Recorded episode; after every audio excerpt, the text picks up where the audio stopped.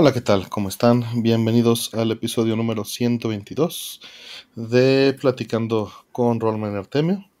Este, un gusto estar aquí con ustedes después de una interrupción. Este, por supuesto, tenemos a Rollman en los controles. ¿Cómo estás, Roll? Muy bien, muy bien. Una disculpa a todos que ahora fue mi culpa que llegamos bien tarde. No pasa nada, no pasa nada. un, pequeño contratiempo. Así, es esto. A ver. Y este, y está Cracker por acá que nos vino a visitar, nos cayó aquí este, de visita. Después de esta semana de ausencia. Sí, sí, sí. ¿Cómo andan? Muy bien, muy bien. un poquito enfermo, pero ya casi recuperado. Qué bueno. Eh, ahorita platicamos un poco de eso. Sí, sí, sí. Estuvo, estuvo bueno. este, por ahí también les quiero decir que este, Karen tuvo una emergencia y este médico familiar. No, no voy a dar detalles, eso este, pues es, privado, pero si alguien la quiere apoyar, este, dejo una liga ahí en el chat, la dejo pineada, por favor. ¿Sale? Es de su PayPal. Eh, saludos a Casiopea, que nos hizo el layout, Roll, que está en producción, Crackers, que está invitado, por supuesto. Este, todos ustedes por andar aquí. El logo de hoy lo hizo Sergio Arroyo que me lo mandó directamente por correo, entonces no tengo ligas de sus redes.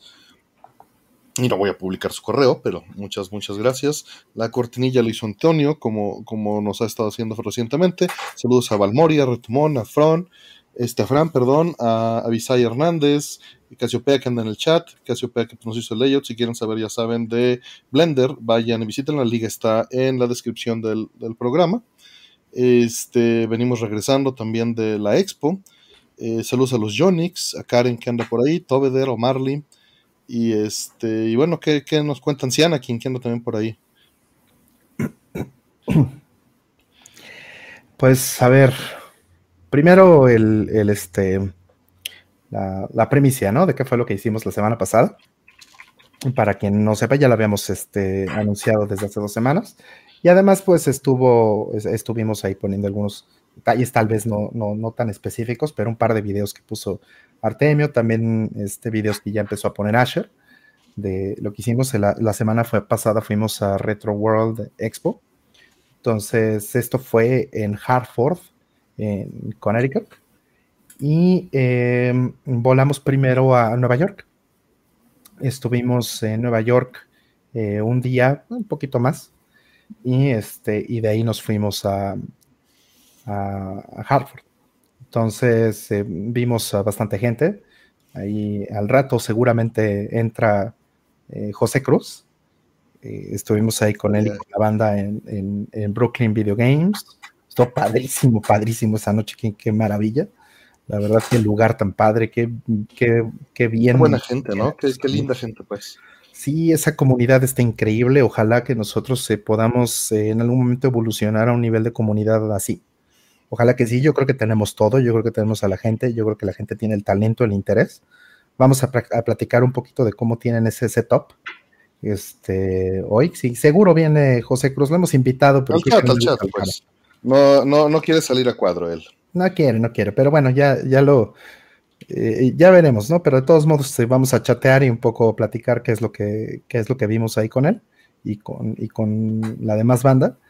Este, padrísimo, hasta, nos tocó eh, conocer este, gente que jamás nos hubiéramos imaginado que, íbamos a conocer en, muchos sentidos. Y de ahí, pues ya nos fuimos a la expo, ¿no? Y, la expo fueron un par de días muy intensos, muy intensos de estar platicando y de estar viendo este, eh, cosas super padres, también de estar eh, pepenando tesoros ahí en la.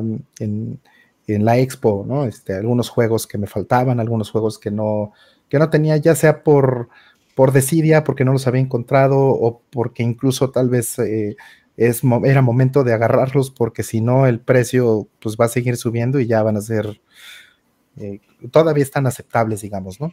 Ya había algunos juegos que no tengo y que de plano sí dije, no, este ya, ya, mejor lo dejo ir. Este ya no lo voy a tener, ¿no? Porque sí es demasiado caro. Eh, ya, ya pasaron unas cosas así. Creo que en la pandemia también se notó muchísimo cómo se dispararon los, precios de por sí ya, ya, elevados, pero pues eh, eh, también el interés es grande. O sea, hay mucha gente que está ahí, la, la expo estaba con buenos, buenos, buenos vendors, buenas, buenas buenas ofertas, ¿no? También había, había muchas cosas padres, las exposiciones, por digo, Artemio ya ahorita que les platico un poco más, porque incluso este, ya subió eh, uno de los vídeos, me parece, este, de, su participación en la, en, la expo, ¿no? En su participación en, la conferencia. Entonces, pues bueno, todo eso, ¿no? Todo eso, y bueno, de regreso todavía estuvimos un poquito más en, Nueva York y ya de ahí volamos eh, en esta semana de vuelta a Ciudad de México. Pero bueno, de principio a fin una experiencia extraordinariamente buena. Eh, era la primera vez que yo salía del país desde, desde la pandemia. Yo salí, o bueno, regresé de, un viaje justo antes de que empezara la pandemia. Y pues es la primera vez que salgo vacunado, con sus riesgos. Como pueden notar, estoy enfermo. Eh, también Artemio. Este, por fortuna. No COVID, no COVID, ojo. ah, vale, vale. Nos hicimos pruebas, salieron negativas, pero pues eh, hubo gente que sí salió positiva, entonces eh, como que mm, tuvimos bastante suerte, nos cuidamos, ¿no? andábamos con cubrebocas. Solo, solo una persona salió positiva de toda la expo de los que conocemos. Ajá. Entonces. Y no tuvimos mucho contacto con él, entonces. Este, Exacto. Entonces, sí fue alguien que parece que se... Se enfermó aparte. Se enfermó aparte. Entonces, eh, parece que el riesgo fue, fue bajo. De cualquier manera, pues nos cuidamos, ¿no? Van a ver que en los videos yo siempre traigo cubrebocas. Entonces, eh, ahora pues, sí que pues así, ¿no? la enfermedad lo más probable es que haya sido por un aire acondicionado mal cuidado, ¿no? Que, tenga bacterias. O simplemente, pues no estamos acostumbrados también a las bacterias del aire acondicionado como, como otros, ¿no? Claro, y, pues después de años de estar guardados, pues también está, está complicado. Y los cambios de clima estaban, porque, bueno, o sea, a los gringos les encanta tener el aire acondicionado así, ¿no? Eso, Rolman, los cambios de temperatura repentinos son lo peor para pillar un resfriado, vamos a decirlo así, en estas fechas. Así es, así es. calor, de repente frío, de repente mucho calor, de repente frío. Sí, sí, digo, es un resumen muy rápido el que acabo de hacer. Obviamente vamos a hablar más detalles conforme vayamos viendo todo esto. Ahorita Artemio seguramente les va a platicar mucho más, pero mientras, este, pues ese es como el, resumen, ¿no? Eh, muy, muy, muy, muy conciso de, lo que pasó. Em, ahorita al, rato les mostramos algunos detallitos, algunas cosas que conseguimos seguramente, y, etcétera. Y bueno, Cracker, ¿Tú cómo, cómo te fue? ¿Cómo, ¿Cómo estuviste esta semana? Bueno, estas dos semanas.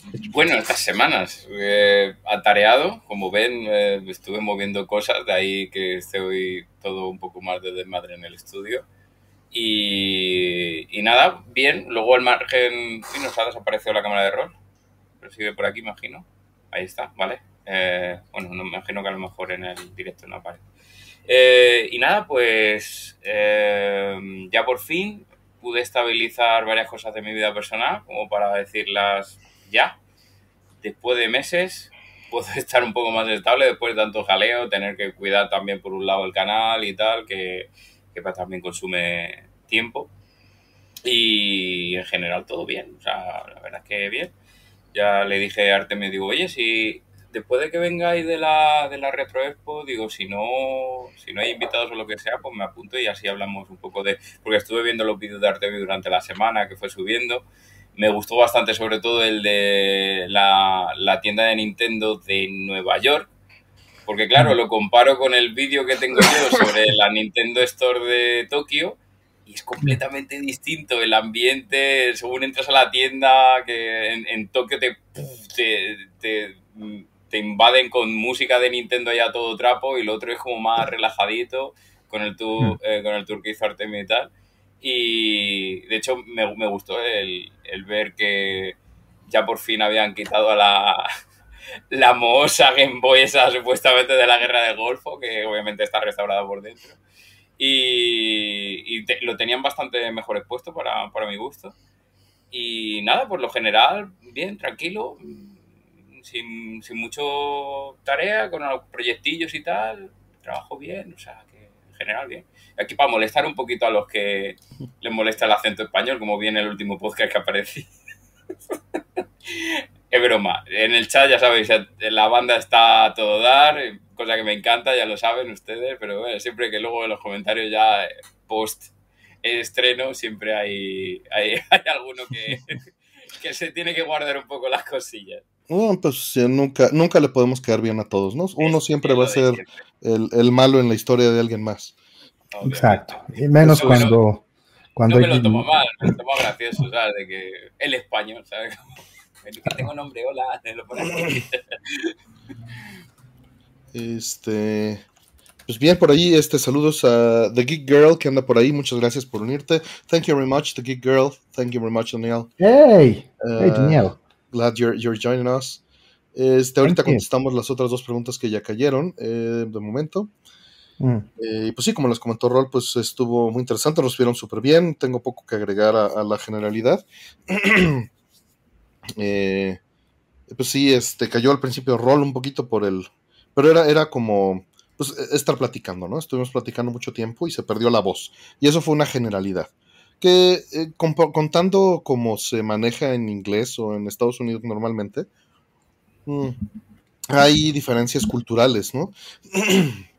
y, sociales, por supuesto, de cómo manejamos una infección eh, este, bacteriana en la garganta, ¿no? Allá, pues es un sore throat, ¿no? Y, y, es como, ah, pues nada más como que perdí la voz y no se le da tanta relevancia. Aquí, pues no sé si sea familiar, pero es de, no, ya al otorrino y por antibiótico, carnal, ¿no? Este... Pero es, lo suyo, Artemio. Es que es lo ¿Mm? suyo, porque realmente, aunque ellos se noten un carraspeo, eh, eh, si tienes ese carraspeo es por algo, por algún tipo de infección. Entonces, eh, lo suyo es lo que, lo que ustedes comentan, que, que vayan al, al otorrino o al médico de cabecera. Claro, pero, pero en Estados Unidos eso no es tan trivial como aquí. Mm. Bueno, el sistema médico de Estados Unidos no es el que tienen ustedes allá en México. Eh, exacto. aquí en México es mucho más fácil lidiar con ello, ¿no?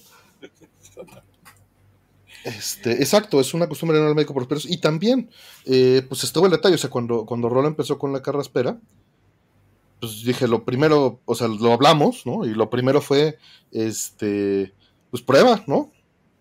Obviamente dudábamos muchísimo, pero es de, si, si tenemos COVID aquí por el avión o lo que sea, pues ya, mm. este, ya no hay conferencias, ¿no? Ya nos quedamos aquí, nos quedamos, mm. conociéndonos las caras en el, cuarto, ¿no? Exacto. Y, sí, o sea, llegó Artemio, de repente ahí está, güey. ¡Pam! ¿no? Me azota la prueba, órale, güey, vas. Y así, ¡ah! ¿por qué tengo que pasar por esto en, la, plena eh, La verdad es que sabíamos, o sea, más bien, estábamos 90% seguros de que no era el caso. Sabíamos que tenía que haber sido una infección bacteriana por, los, por la forma en la que estaba presentando, pero era lo responsable hacer, ¿no? Si íbamos a estar en el público. Y pues ya. Pero bueno, el, asunto es que ya saben cómo es allá, las farmacias está cerrada, no consigues antisépticos fácil, ¿no? No, no es como aquí. Pero. fue, todo un asunto conseguir.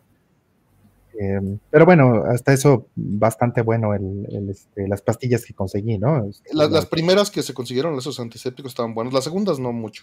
Pero las primeras. ¿Cómo andan de precios por así tener contraste con España y Japón? Pues peor. Pues, sí, sí, sí, está caro. La verdad es que sí es, sí es caro. Se nota muy fuerte el tema de la inflación en todos lados, evidentemente, pero pues en Estados Unidos sí, de la última vez que fui, pues que fue justo antes de, que empezara la pandemia, ahorita sentí un alza de precios bastante, bastante pronunciada. Mm. sí. Y mira que estaba yendo varias veces al año a Estados Unidos antes de que eh, de que pasara la pandemia.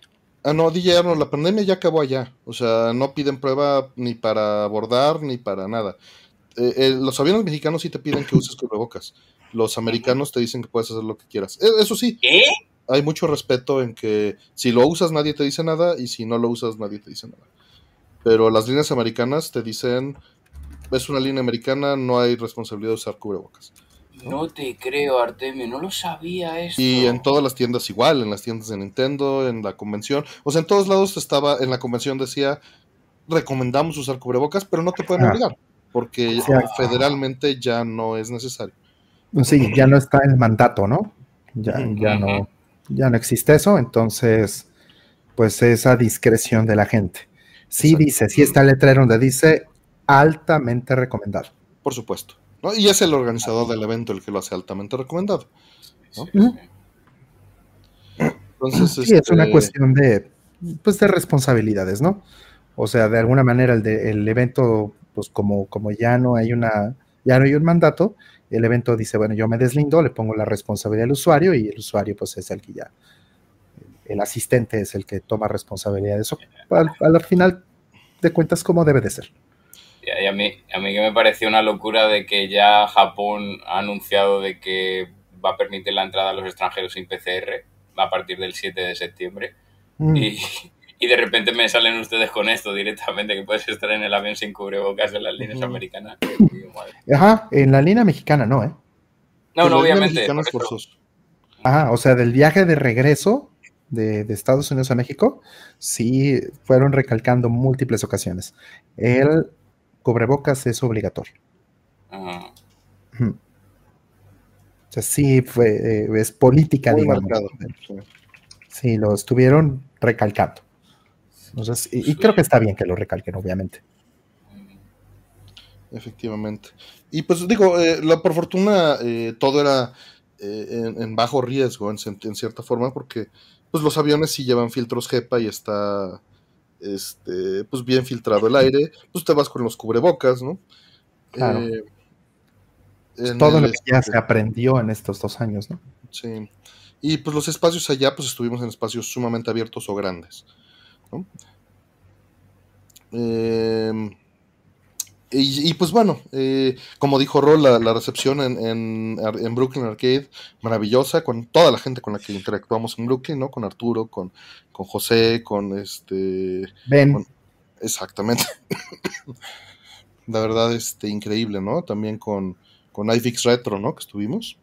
Sí, yo ya, yo ya amenacé a, José y bueno, igual esa invitación la voy a extender a toda la gente que estuvo ahí. Tienen que venir a México, si vienen, este, pues hay que llevarlos a las retas aquí con la banda. Con la banda más pues, no hay ni dónde, ¿no? No tenemos porque además, porque además Cruz es muy bueno en King of Fighters, entonces pues aquí le tienen que dar su repasada, para que sepa lo que es a medirle el lomo, ¿no? Como se dice en el que, que sepa lo que es este el cariño mexicano. No grabamos video en Brooklyn Arcade. La verdad es que fue llegando y pues fue algo más bien personal y no queríamos mm. llegar así en modo youtuber, ¿no? No, no, claro. No, no, o sea, de hecho lo que grabé fueron así, fueron personales, los que ya vieron que subía al, canal. No, todo lo que era eh, eh, interacción con la gente, pues no lo quise mm. grabar, ¿no? Sí, total, si lo que quieren ver ya tienen la propia cuenta de Twitter de acá de Brooklyn, que si siguen a José Cruz en Twitter, pues verán que cada dos por tres hay retweets de... Sí, no, y, unos tipazos, el dueño de, la tienda es un tipazo. dice, en México me deportan de una vez, dice. Sí, ya de aquí ya no sales, brother, ya, ya nada más llegas, aquí te recibimos con una botella de tequila, unas chelas, unas, unas botanas, y tu control, órale, con King of Fighters 98. Vale. Y no, con Bob o con My Life no grabé nada tampoco. O sea, realmente fue platicar. Eh, eh, pero eh, con Bob, pues estuve en, la, en el panel de Retro RGB. Ese está en el canal de Retro RGB. ¿No? el panel de arcades no se grabó. No, este, no estábamos preparados para grabarlo. Entonces la última conferencia no está. este, que fue la con Lance, Lance Cortés, que es el organizador de la expo y fue de arcades, de preservación y de, del futuro, ¿no? De, preservación de arcades. Pero esa, esa desgraciadamente no, este, no la grabamos. Mm. Eh, porque ya era, estábamos eh, con un pie afuera, ¿no? O sea, mm. realmente fue el panel que cerró la expo. Mm, básicamente, sí. Sí, entonces ya, ya era, todos estábamos corriendo. De, hecho, nos despedimos de todos antes del panel, básicamente, y, saliendo el panel ya fue cada quien, órale, agarren sus transportes, ¿no? Porque ya va todo el mundo de regreso. En el de Bob es donde bulean a, este, sí, al del CDI. Buenísima onda, este, eh, Yahen se llama, creo, de, este, de Wrestling with Gaming. Mm. Un canal de YouTube este, muy entretenido, que una vez hizo un video del CDI. Y, ah, sí. Y ya todo el mundo lo bulea, o sea, no... no, no hubo este, un momento en el que no fuera bulleado el pobre. Este, pobre, ya, Sí, dicen que, si le ganamos a, a Team Spooky, eh, le gané un, par nada más, ¿eh? O sea, lo tengo que decir. Sí se ve que pues tienen muchísimo callo, traen mucho barrio, han estado retando, tienen una comunidad muy buena, muy activa, donde tienen un nivel altísimo. Entonces, este, ahí de repente les cae, ¿no? Y lo ha mencionado José Cruz varias ocasiones, ¿no? Este, de repente les caen los ganadores de Evo ahí a jugar y a retar, ¿no? Entonces, o sea, ya ese nivel sí está muy, muy pro, pero pues es la parte buena de eso, ¿no? O sea, la idea de, juntarse con ellos es que, pues, eh, evidentemente tu nivel va a terminar subiendo. Entonces, eh, e, eso es lo que me gustaría que, nosotros hagamos también más en México. Eh, digo, sí existe una muy buena comunidad de todo esto, obviamente por la pandemia ha sufrido muchísimo toda esa parte, pero, o sea, nos hace falta un lugar tan especializado, nos hace un lugar tan... O sea, imagínate, eh, ¿qué te gusta? Es una tienda grande. Em, es una tienda de unos, ¿qué te gusta? ¿5 por 12 metros? Cada planta. Un poquito más, tal vez. Sí, tal vez unos 8, ¿no? Unos 8 por 12. Por, por 15, tal vez. Tal vez por 15 y dos plantas. Este, y tienen pues unas 20, 25 candies, no sé. Un poquito menos tal vez. Un unas 15 tal vez. Sí, pero es que tienen no solamente candies, tienen, PBM, dedicados. PCs,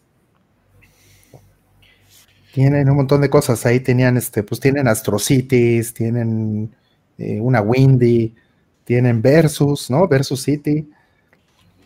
Ah, o sea, están muy bien equipados, muy, muy bien equipados. Y, y sí, sí es algo que nosotros, siendo realistas, pues sí tenemos bastante material como para hacer algo así aquí, pero pues lo que necesitamos es, ajá, el espacio, la organización, o sea, más, eh, más cohesión en la comunidad, ¿no? La seguridad. Pues, no, funcionan las cosas igual en, este país, ¿no?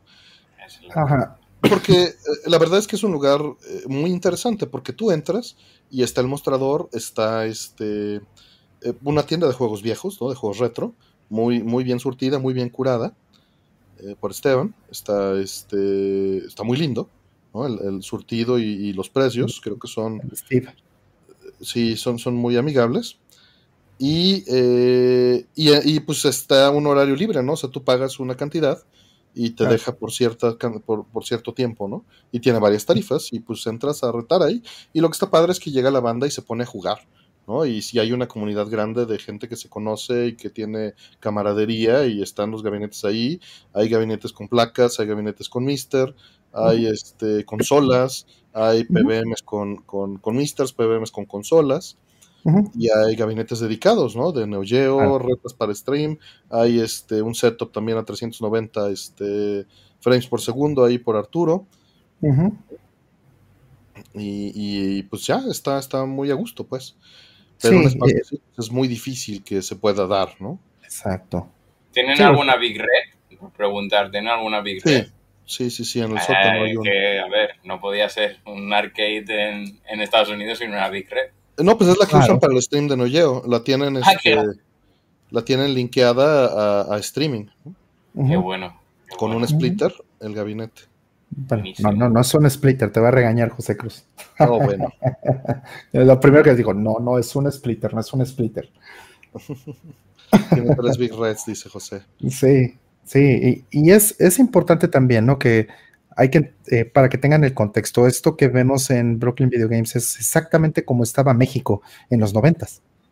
Todo México, ¿no? O sea, así eran las arcades, así era la comunidad de arcades y la comunidad de las retas en México era de, que en Level One o en, otras, en otros lugares, ¿no? En el CAS, en el Kung Fu, en las chispas, lo que sea, pues los dueños a veces era de, a ver, pues vénganse todos, cerramos, y paguen una, una, lana y tienen barra libre toda la noche, ¿no?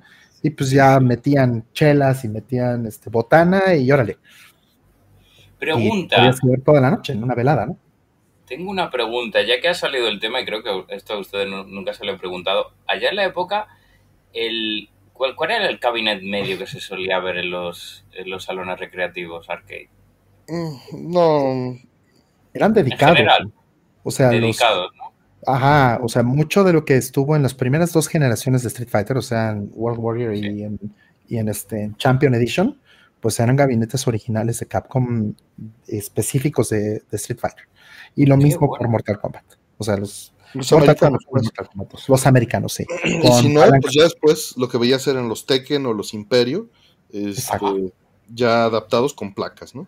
Ajá, o sea, eso vino después. Ya después, como en Super Street Fighter, en, y ya en, cuando empezó a, repuntar más Tekken, justamente, Tekken no se, no, se vendía con, con el, gabinete dedicado de Tekken. Hay muy poquitos gabinetes dedicados de Tekken en México. Lo que le llamaban la Tekken, ¿no? Era un gabinete, de hecho, Artemio tiene uno, un gabinete que, este, que era armado de madera, que le decían así porque ese es el que vendían con Tekken. Exacto. Ah, qué interesante. Ajá, pero pues es custom, es un, es un modelo mexicano que, aquí alguien se inventó y que todo el mundo replicó. Y se llama Tekken. Y, le llaman el gabinete Tekken. ¿no? Sí, sí. En, España también tenemos unos cuantos así que tampoco quiero, porque no viene al caso, pero si alguien pregunta, lo mismo lo me suelto. Sí, no, hay muchos modelos, el Acapulco, el Cisne, así hay un montón. El Dinamo, yo tengo un Dinamo, es original, eh, un Dinamo este, eh, cóctel. Y este, pero ese era de Estados Unidos. Sí. Esos se armaban a mano, están hechos de, madera. Entonces sí, los gabinetes Tekken eran, eran populares aquí. Y bueno, después el gabinete Tekken lo empezaron a adaptar para otras cosas, entonces ya se jugaba todo ahí. El Tekken se jugaba King of Fighters, en el Tekken se jugaba bla, bla, ¿no? Porque ya empezó, o sea, ya eso transicionó a una época donde ya no se vendía tanto el gabinete dedicado, sino ya eran gabinetes genéricos, ya todo el mundo tenía gabinetes genéricos, y pues empezó a llegar también la, la era de los multijuegos, ¿no? Sí, ahí ya, esa es la que yo tengo más constancia. Y eso pues ya ahí se empezó a pervertir todo y valió madre. Básicamente. Sí, no todo terminó. todo se derrumbó. Todo se derrumbó, exacto. Este, y pues bueno, después lo que siguió, eh, después de esa noche, eh, de esa recepción tan, tan, tan, ¿cómo se puede decir? Calurosa y amigable y nacional, pues fue un brinco a la, ¿cómo se llama? Al estilo americano, ¿no? Y que no, no, no es este, e-, es simplemente distinto, ¿no? porque obviamente está la calidez este, latina, ¿no? Y después está la calidez americana de amigos, y es, muy distinta esa camaradería, ¿no? Y, es muy agradable también, pero es, un cambio, ¿no? Es un cambio interesante. Eh, pero nos fuimos a desayunar con José a un restaurante chino, porque nos quedamos ahí en el barrio chino, y nos llevó a un gran restaurante chino este, a desayunar. Y, y, Rol se echó una chuleta en salsa agridulce con arroz, ¿no? que se veía buenísima, ¿eh? Buenísima. Sí. Asher subió foto, eh, él se comen igual. Sí. Sí, sí, estuvo buena. Y ya de ahí nos fuimos, este, pues a, empezar, ¿no? Con la Nerdez y ya, luego fue la Expo, que pues ya les, ya les iremos contando. Y eh, las, las pláticas, ¿no? Que hubo dos el sábado, bueno, di dos el sábado y una el domingo. Luego ya regresarnos a Nueva York y a regresarnos a México. O sea, mm. tiempo no hubo de nada. Mm. Bueno, en el Inter, una cosa que, hicimos ahí con José Cruz, que lo ayudamos poquito porque él básicamente él hizo todo, pero ahí lo apoyamos, él estaba arreglando una Astro City. Entonces ahí lo apoyamos a, cargar, a conectar, a armar, a desarmar, a rearmar y a reconectar el gabinete y a enderezar pines y llantas y tornillos. Eh, lo, bueno es este uno, pues que José tiene mucha experiencia. Yo tengo un poquito de experiencia en, ello, eh, pero lo importante es repartir el trabajo. Cuando éramos muchos, pues se hace mucho más leve el trabajo.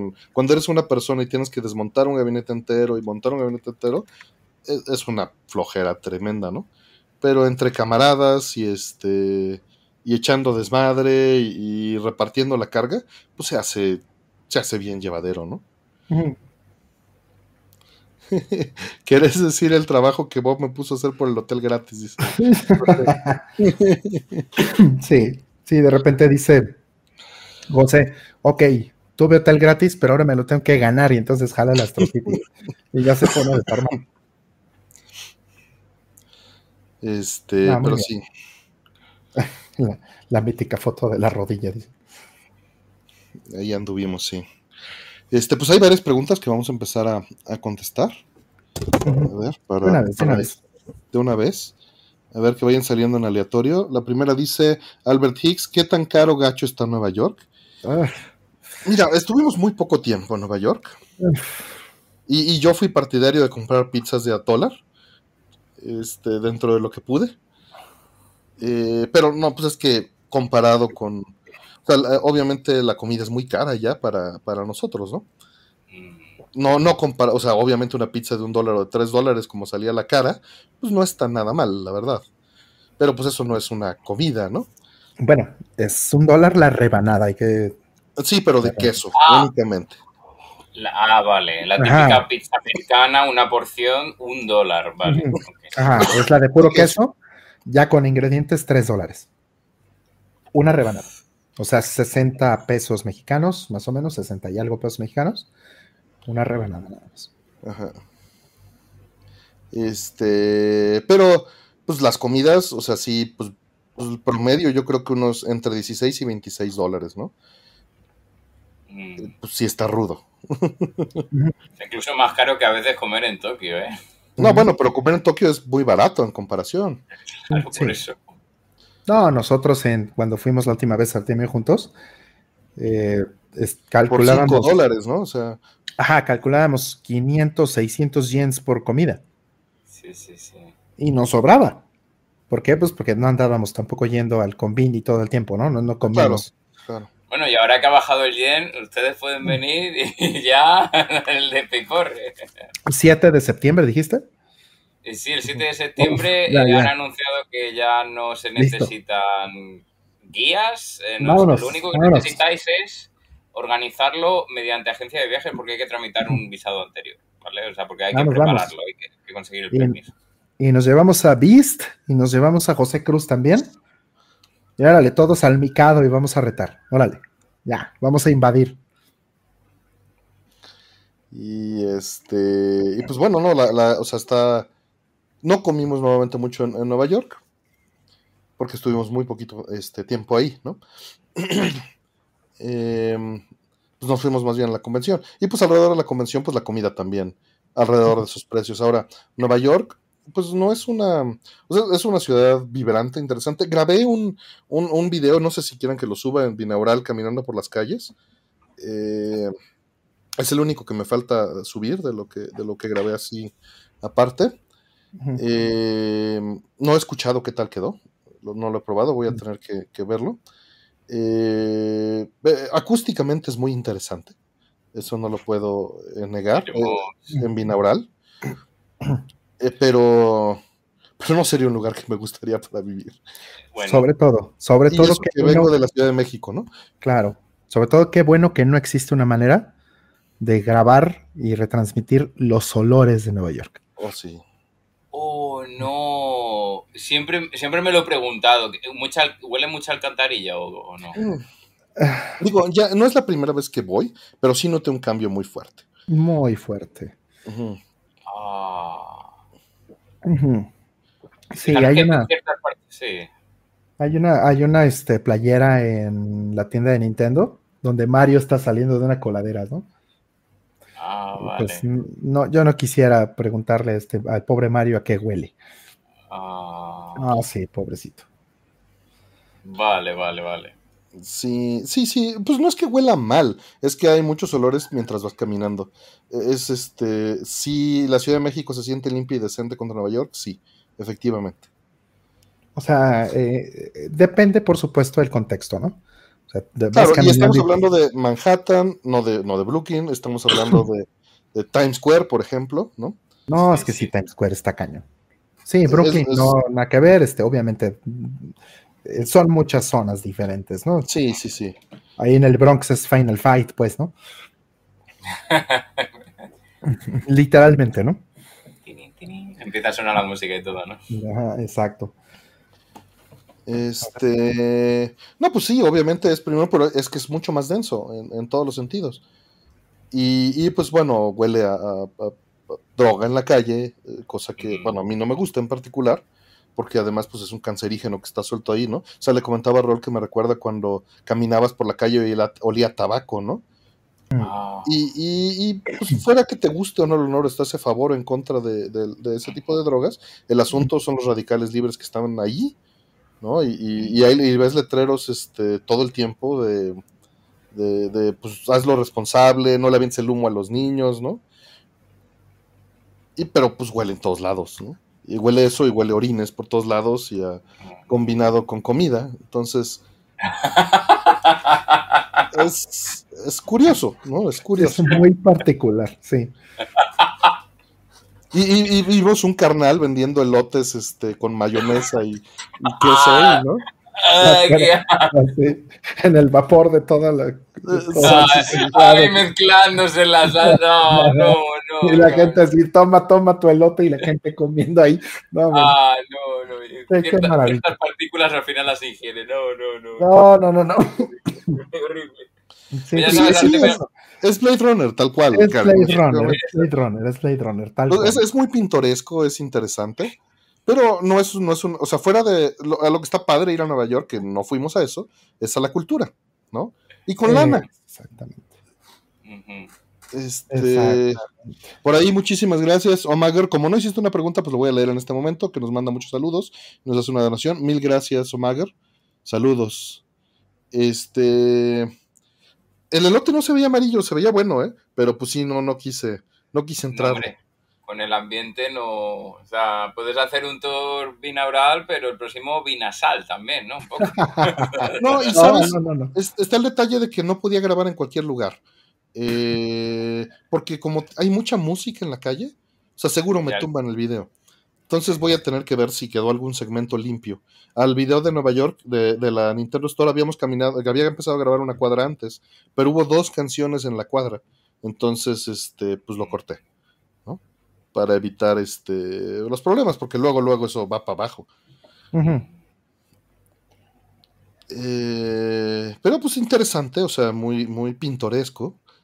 Muy. Y también, la verdad es que huimos rápido de ahí porque eh, estaba muy lleno de gente, ¿no? Ajá. Sí, estamos hablando de, la, zona de Times Square, ¿no? de Times Square, ¿no? Ya, o sea, y eso estuvimos muy poco, porque no íbamos a eso. Nos fuimos directamente a, Brooklyn Arcade, ¿no? Y luego la expo. Entonces, este, pues eso son aires completamente distintos. Y un eh, ambiente. literalmente. Literalmente, en, más de un sentido, por supuesto. También me me llamó la atención ver el video de Asher de la Nintendo Store, porque en su video vi miles de cosas que yo no vi estando ahí y se nota la diferencia con la que uno observa las cosas, ¿no?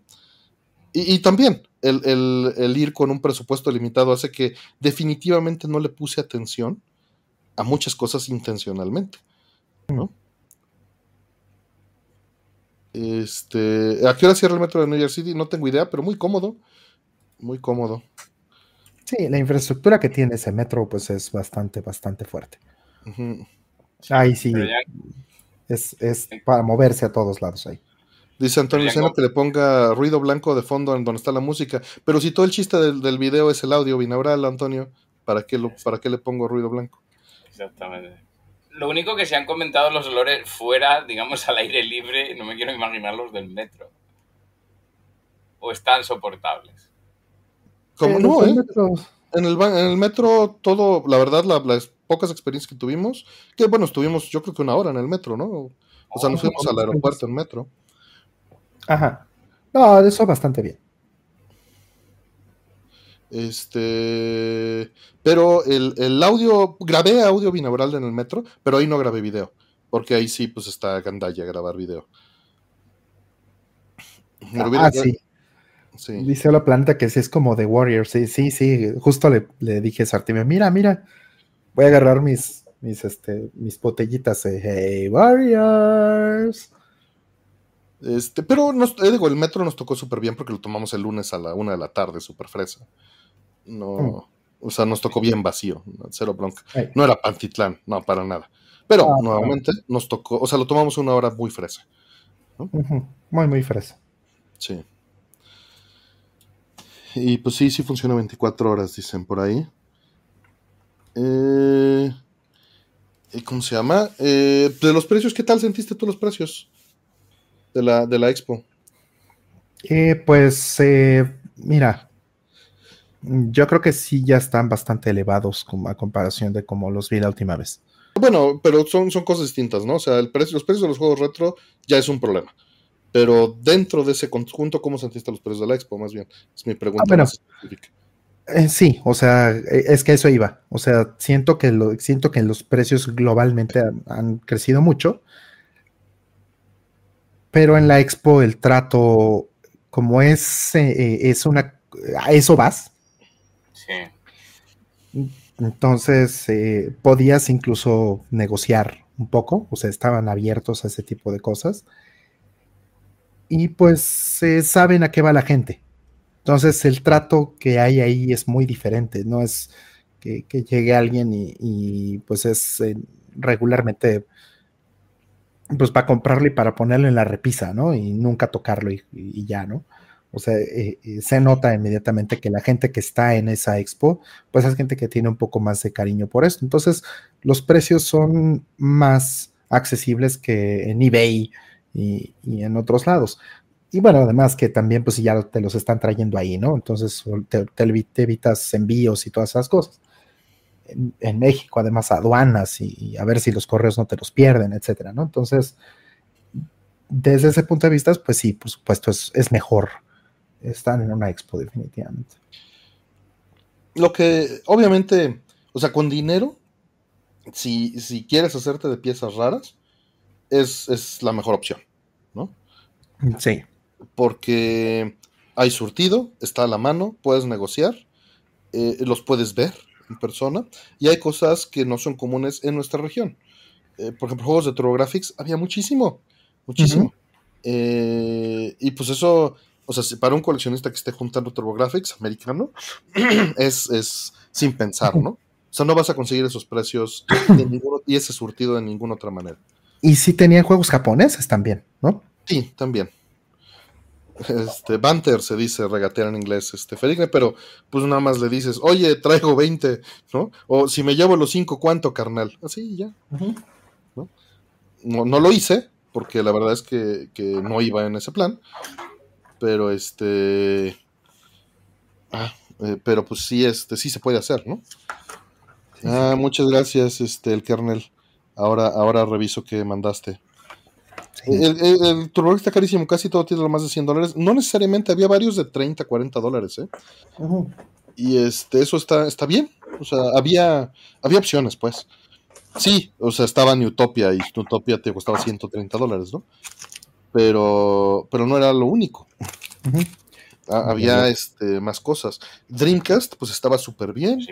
Había mucho Dreamcast, había mucho Saturno, había bastante, bastante Saturno cosas que, este, que aquí en México no son comunes. Sí, sobre todo todo Sega, ¿no? Ajá. Sí, porque aquí estamos acostumbrados a que sea puro NES y sueltito, ¿no? De PlayStation también muchas, muchas cosas que jamás llegaron. de PlayStation 1, PlayStation 2, de, de, de 10, de 3DS, ¿no? Cosas que jamás las vimos aquí, ¿no? Y, y sí tenía juegos japoneses, les digo, pues aquí Artemio, de hecho, compró este Parasite Eve americano y yo lo compré japonés porque yo no lo tenía. Yo nada más tengo el americano. Yo, de hecho, también tengo el americano. ¿Sabes por qué? ¿Por qué? Porque el Parasite Eve a nosotros en España nos llegó nada más como Parasite Eve 2. No llegó nunca el 1. No. Imagínate yo en la época que era. Eh, ¿Y el 1? ¿Y el 1? Hasta que ya, pues empecé a entrar más en internet y tal y me di cuenta de que no, no, que sí, que había salido en todos los sitios salvo, en Europa. Claro, sí. Y pues este, el precio es de 20 dólares, me costó. Y sí, se había Bomberman, juegos de carreras de autografes allá. No vi, vi juegos de PC en caja grande, muy poquitos, pero sí había. Sí, Asher, que bueno, seguro, no sé si ya posteó los videos de los juegos que compró, pero le fue bastante bien. Yo compré 20 juegos en total. Entonces me fue bastante bien. Sí, sí, sí, gasté una más de lo que yo tenía pensado, la verdad. Pues es que ya estando ahí, sí, sí hiciste bien. Ajá, pero mucho de esto. la verdad me contuve mucho. Bueno, no, no, podía, pero además me contuve mucho. Ah, fue mucho cosas incluso que decía que, que yo mismo me había negado a comprar antes, ¿no? Y que decía, híjole, está a buen precio, lo tengo aquí. Ya, antes de que suba, antes de que desaparezca. Es ahora. De medio te olvidas. E, es eso, precisamente. Este. ¿Qué hicieron para pasarlos a México? Pues nada, porque es bien poquito lo que traje. Eh, ya, no tiene qué problema. O sea, tienes eh, tu, franquicia, tú puedes pasar 10 juegos en tu franquicia. Mm. Y 10 CDs, ¿no? De música. Entonces. entonces. Y 300 dólares, ¿no? Este, aparte de esa franquicia. Entonces, si los 10 juegos que, que me pasé yo, porque traje 20, no pasan de los 300 dólares juntos, que no pasarían, entonces, pues no hay ningún problema. Y en mejor condición, pues es variado, pero simplemente por el hecho de haber más oferta encuentras mejor condición. Te puedes dar el lujo de buscar, ¿no? lo tenía. O sea, de, ah, estoy buscando este juego y tal vez lo tienen en cinco locales, ¿no? Y eso pues no está tan fácil en... Pues aquí, o sea, aquí, ¿qué opciones tienes, no? Y, como todos se dedican a eso y la competencia es muy sana, porque pues es una comunidad de, gente que, se conoce que, y que se están acostumbrados a trabajar entre ellos, me llegó a pasar que, oye, ¿tienes tal juego? No, ya no lo tengo, pero lo tiene el de aquí enfrente. Entonces vas con el de enfrente y le dices, oye, me mandó el de allá. Ah, sí, claro, mira. Eso es muy distinto ¿eh? a las expos de otros lugares. Yo los he visto que parece que, les va la vida en competir y... Sí, sí, es muy distinto. Igual, ahí en Brooklyn me decía, oye, ¿y ya fuiste a ver a Fantasy Games? Están bien padres, ve, está acá a la vuelta. Qué bueno, qué bueno. Y, llego y, hola Artemio, ¿cómo estás? Dice, yo los veo ahí en retro. Ah, órale, no, gracias, ¿no? Y, otros, pues que, digo, eran muy poquitos los que nos conocían, pero, pero nos mandaban entre ellos, ¿no? Incluso.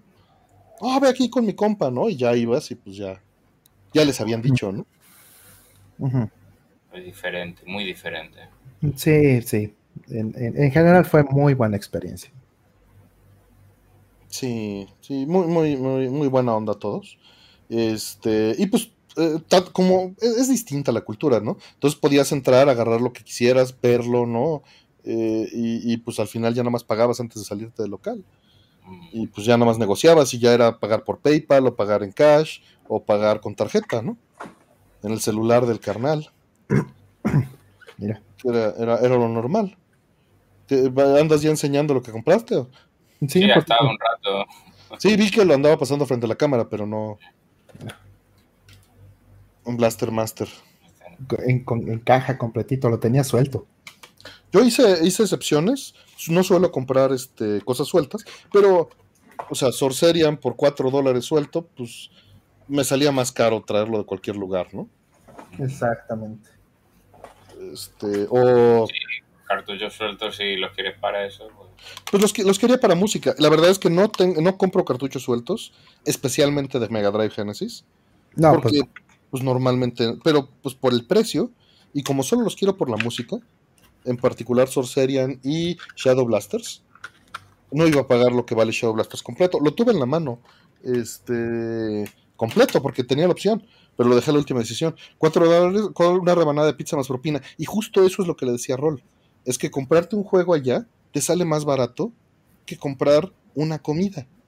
Es, absurdo, es absurdo. O sea, compré, vamos, eh, eh, compré pocos juegos, ¿no? Pero me compré un Soul River de Dreamcast.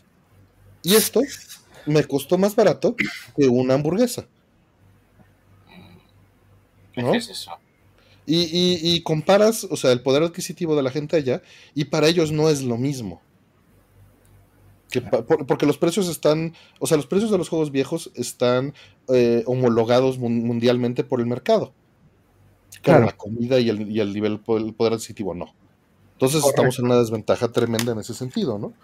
Sí, en, México estamos en una desventaja terrible. Sí, sí, sí. este, igual, o sea, este eco me salió más, más, este, más barato que la mayoría de mis comidas, me costó 25 dólares. ¿no? Y pues eran cosas que no iba, o sea, no iba a pagar la importación y los envíos, y son cosas difíciles de conseguir en México porque Dreamcast, pues, pues no, no, se vendió en México, por desgracia. Y, son, ah. y son cosas este, complejas, ¿no? La versión, en, la, en, las versiones esas de caja larga que tenían allí solo en América. Sí, sí. Por si no lo sabe el chat, es que mucha gente está acostumbrada a esas cajas de PlayStation en América y no existen, o sea, no, no existen en otro lado, son, no, de América. y son raras esas. Son raras estas cajas. Y además Viewpoint, qué juegazo, ¿no? Sí, qué bueno. Sí, y pues, pues por el precio, digo, este no, no fue exactamente el juego más barato, pero pues estuvo muy bien. De todos modos, esto difícilmente lo voy a volver a ver en mi vida. Y sí, en general el americano es más caro que el japonés. Había pocos japoneses, había dos o tres locales que sí tenían especialización en juegos japoneses, ¿no? Pero eran pocos. Eh, lo normal es que fuera del mercado nacional de allá, ¿no? Este, digo, este se lo compré de Arcade Looking, ¿no? Al TV de PlayStation, el primero americano. Y está, está en buenas condiciones. Es el que tengo yo. ¿No? Y pues ya, básicamente eso fue todo lo que compré. No compré nada más. Ya les enseñé todo lo que compré. A Brooklyn yo le compré este que, que curioso, es muy curioso que no lo tengo. O sea, no lo tenía. Qué bueno, Rol, muy bueno. Antes de que esto se dispare y se vaya a, la luna. Sí, sí, no, no, no, has hecho muy bien porque Genki americano ahora se le fue la gente en la cabeza. Muy bien, muy bien. Y, y, sí, o sea, yo, también es que hicimos dos comidas al día, no creas que, que ah, tres veces, no, era ayuno para comprar más juegos, ¿no? Sí, claro. Entonces, o sea, piensen en, en, lo que pueden encontrar el juego en buenas condiciones en, en eBay, resten un poquito. Y bueno, pues la, la, diferencia también, por supuesto, es que vas a tener el trato personal, que puedes también incluso negociar en algunos casos y encima pues ya lo tienes ahí, puedes verlo, puedes revisarlo, ¿no? También no busquen lo primero que ven en comprarlo ya, es simplemente mirar los que han acabado en precio, ¿vale? Porque todos nos entendemos. Eh, ese es un consejo difícil de dar, Cracker, porque, o sea, cuando entramos yo sí le dije lo contrario a, Asher y a Roll. O sea, lo primero que hice fue agarrar ese Soul River, lo vi y no lo solté. Y yo no volví a ver otro en toda la expo. Y ese es el problema. te puedes dar el lujo de decir, voy a buscar. ¿no? O sea, estuve, eh, eso estuvo padre, ¿no? Estuve estar conviviendo con Cory y con Chris de Displays Gamers y de. Ahorita seguimos contestando las preguntas. Y, de, y con Cory de My Life in Gaming. Eh, porque eh, pues fue al revés. O sea, yo le dije a Cory. Ah, bueno, no, no enseñé todo lo que había comprado. Yo le dije a Cory, ando buscando un, un Yakuza Kiwami, ¿no? Y, y Cory me lo, me lo encontró. Me dijo, está acá. Y todos los que veía pues ya me decía y, pues era, era lo normal, igual este Chris pues me encontró este eh, juegos, ¿no? Y igual yo a él. Como decimos, es más divertido buscar el de los demás para no, no, fregarte solito, ¿no? Claro. Yo traje mucho Sunsoft. Este es de Sunsoft, este es un juego que jugué de niño. Rentado. ¿Y salió en qué? 20 dólares. 20 dólares. Es muy bueno. Pues, sí, vi muchas cosas eh, que me quería este. Traer, pero a la mera hora me pude desprender de ellas, ¿no? Porque eran cosas que dije, pues mira, era, era nada más por la nostalgia, o ni lo iba a jugar, ¿no? Y mm. las dejé ahí, o sea, las mantuve, las mantuve pensando. Te puedes dar ese lujo, ¿no? Sí, efectivamente. Eh, sí, ya, ya, precisamente ya estoy armado ahí con los Yakuza, que era la intención. O sea, eso sí era algo que pensaba conseguir en el, sabía que no iba a ser difícil conseguir esos juegos que fueran primera edición en la expo, ¿no? Todavía. Ajá. Este, no, me falta el Kiwami 2, ¿eh? De haber sabido, pues sí, de haber sabido. Bueno, pero sí. Hay mucha más tirada, o sea, por eso no Sí, y pues además salió barato, o sea, me costó 20 dólares. No me voy a quejar, ¿no? Sí. Eh, y sí, ya no todo entra. Ya no todo entra. Este. ¿Quieres los Steelbooks? Pues no, no necesariamente la planeta. Pero este fue el Steelbook, no me voy a quejar. Odio los Steelbooks, pero como viene en una cajita, en un sleeve de plastiquito, está muy bonito. Está muy bonito. Ah, eh, justo, me preguntaban también de la playera de Gallares. Mm. Eh, de hecho, lo comenté aquí eh, hace no sé cuántos programas. Cuando... Que queríamos las playeras, sí. Ah, y que pues por Whale se me fue la, la, este, la venta de Limited Run Games. Yo no me la puse porque sabía que Roll le iba a traer puesto. De hecho, te dije que lo iba a hacer. Sí, sí, sí. Por eso, por eso no me la puse. Si no íbamos a salir como hermanitos. La, encontraron al fin. Que, nos ha pasado miles de veces, ¿eh? Pregunta, ¿estaba suelta o, era el pack? nos las vendieron suelta y eso es lo que estuvo increíble. Bueno, a mí me la vendieron suelta. Roll hizo par. Ah, qué bueno, qué este, Era el último. Si, me lo hubieran vendido en par ahí, igual me hubiera atascado. Pero yo le dije a Roll, la neta, yo ya tengo el juego dos veces. Tengo el americano y tengo el japonés. Mm. Es, es un atasque. ¿No? Pero cuando vi las playeras sueltas con Ryan, a toda madre de Castlevania Games, las estaba vendiendo en 10. Pues, ¿Cómo no iba a comprar? Por supuesto. Agarré 5 y me las llené. 5, dice. La pregunta que si Gallares es un must have de Genesis. Sí, señor, sí, señor. Es eh, uno de los mejores shooters que, hay de consola, punto. Eh, y además es exclusivo.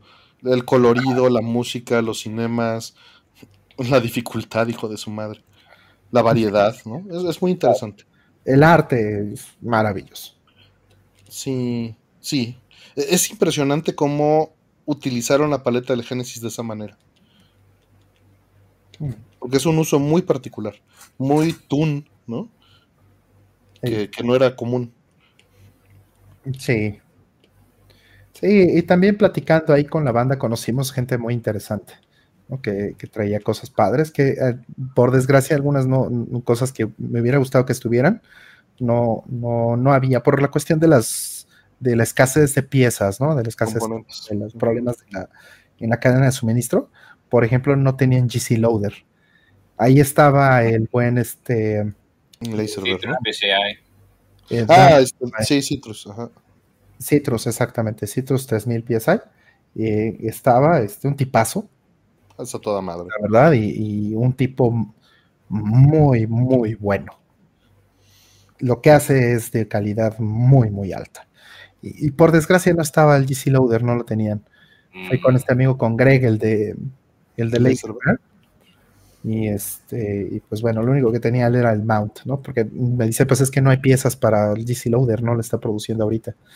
Y aparte, bueno, pues eh, platicando con Dan salieron algunos proyectos que están haciendo, o sea, está muy padre. ¿Cómo se llaman ahora sus, ¿cómo se llama ahora su, su marca? Eh, Pixel FX. Ajá, Pixel, FX. Pixel FX. Antes era Black Dog, ¿no? Ajá. Mm, mm. Ahora Pero ahora se unieron con los otros para hacer la revisión esa del, del HDMI de Nintendo 64. Ajá. Sí, y bueno, eh, padrísimo, muy, muy bien. Y Mister, supuesto, ahí andaba este eh, José Cruz en todos lados con su monitor y su mister y sus palancas, así pidiendo reta, órale, en donde ponía, donde, donde se paraba, así montaba su monitor, su mister, sus, sus palancas y vámonos. Entonces ahí estuvo. Estaba, estaba en el Starbucks del hotel con el monitor y sus palancas. de madre. Con chelas. Con pizza. O sea, no. No, no, no. De primer nivel, ese José Cruz. Es, este, lo tenemos que importar un ratito, sin duda. y, tomando chelas. Por supuesto. Traídas de la calle. Ojo. Ni siquiera compradas en el restaurante del hotel. Claro, pero es que las del restaurante del hotel eran 20 dólares por una chela, o sea, no manches. Madre mía. No, no, no. O sea, nos fue muy bien en ese sentido. Creo que eh, la experiencia, olvídate, los juegos de por sí nos fue muy bien, ¿no? Le saqué 20 juegos. Pero, pero la experiencia de estar ahí con los amigos de, de, otro, otro nivel. Tenía mucho tiempo que no me divertía tanto y que no estaba tan feliz, sinceramente. Pues por la pandemia, básicamente. muy, muy, bien. Este, vamos a agarrar otra de las, de las puestas que ya la gente se incomodó de que no estemos contestando. Ahí vamos, perdón, pero seguimos platicando de las cosas. Y eh, contestamos mientras este, la primera que viene aquí, que dice, Sianakin nos dice con su eh, pregunta de miembros, top 3 de escenas de los días que estuvieron allá en Estados Unidos, se les extrañó la semana pasada. Nosotros también nos extrañamos, nos hubiera encantado poderlo hacer, pero realmente imposible. Realmente imposible este, hacerlo, lo, lo medio discutimos, pero no para empezar, el internet no era apto. Este, y ahí metería las pizzas de 3 dólares. Estaba buena esa de champiñones. Estaba buena la de champiñones. Mira, no me voy a quejar de la hamburguesa de 40 dólares del hotel. Estaba muy buena. Sí, qué pero, pero eran 40 dólares, güey. O sea. Exactamente. No, no manches. Porque ese día no tuvimos opción. Simplemente. Madre mía, Artemio, si es que si hace, hace, hace un par de días fui a celebrarlo con una amiga, bueno, la, la novedad de mi vida y tal, y, y, comí 300 gramos de wagyu y me costó más o menos lo mismo que te costó a ti la hamburguesa. Es que me está doliendo, de verdad, lo siento mucho. me pues, está doliendo. Pues, a nosotros nos duele mucho, pero es que eh, es Estados Unidos, es muy distinto el nivel de vida que el nivel de vida que, que llevamos nosotros. ¿No? O los costos. Y de la misma manera, o sea, aquí estamos acostumbrados a que, o sea, yo, yo llegando aquí, eh, me fui a atender con el médico y conseguir antibiótico y todo, y fue por menos del costo de lo que vale el jarabe para la tos y unas, unas este, caramelos para bajarte la, el, este, el dolor de garganta, ¿no? Tiene sentido, Estados Unidos es lo perdidos de esas cosas. Pues, pues, sí, pero es que así ganas, ¿no? Ya, ya, obviamente. Ganas como gastas, pues. Sí. Este. Y pues sí, o sea, por eso, por eso ya no lo volvimos a hacer. ¿no? Ese día fue porque estábamos muertos de hambre, no había otra opción. Sí, o sea, porque además el lugar en donde estábamos, en donde fue la expo, no era un lugar que tuviera eh, buenos lugares para cenar cerca. O encima la localización fue. Cerca. O sea. Sí, no, por, supuesto. Pero pues ya no lo piensas así. Porque pues tienes hambre y ya qué haces, ¿no? La otra es, o sea, una ensalada César sin pollo vale 10 dólares. La madre que me... Pues no, o sea. Mil, mil, mil cuatrocientos yens. me duele hasta aquí, ¿eh? O sea, hasta aquí que fíjate que comer fuera, o sea, es barato, pero tampoco es lo más económico del mundo, pero en comparación con México, pero wow. Pero nosotros estamos acostumbrados aquí, es que en la calle salgo y puedo comprarme un, plato de chilaquiles por 40 pesos, carnal. Ya, ya, ya. ¿No? Exacto. Bueno, ¿qué más, ¿qué más cenamos? 20 veces menos que la hamburguesa. Entonces, la hamburguesa maravillosa de 40 dólares, que de eso me salió Gallares.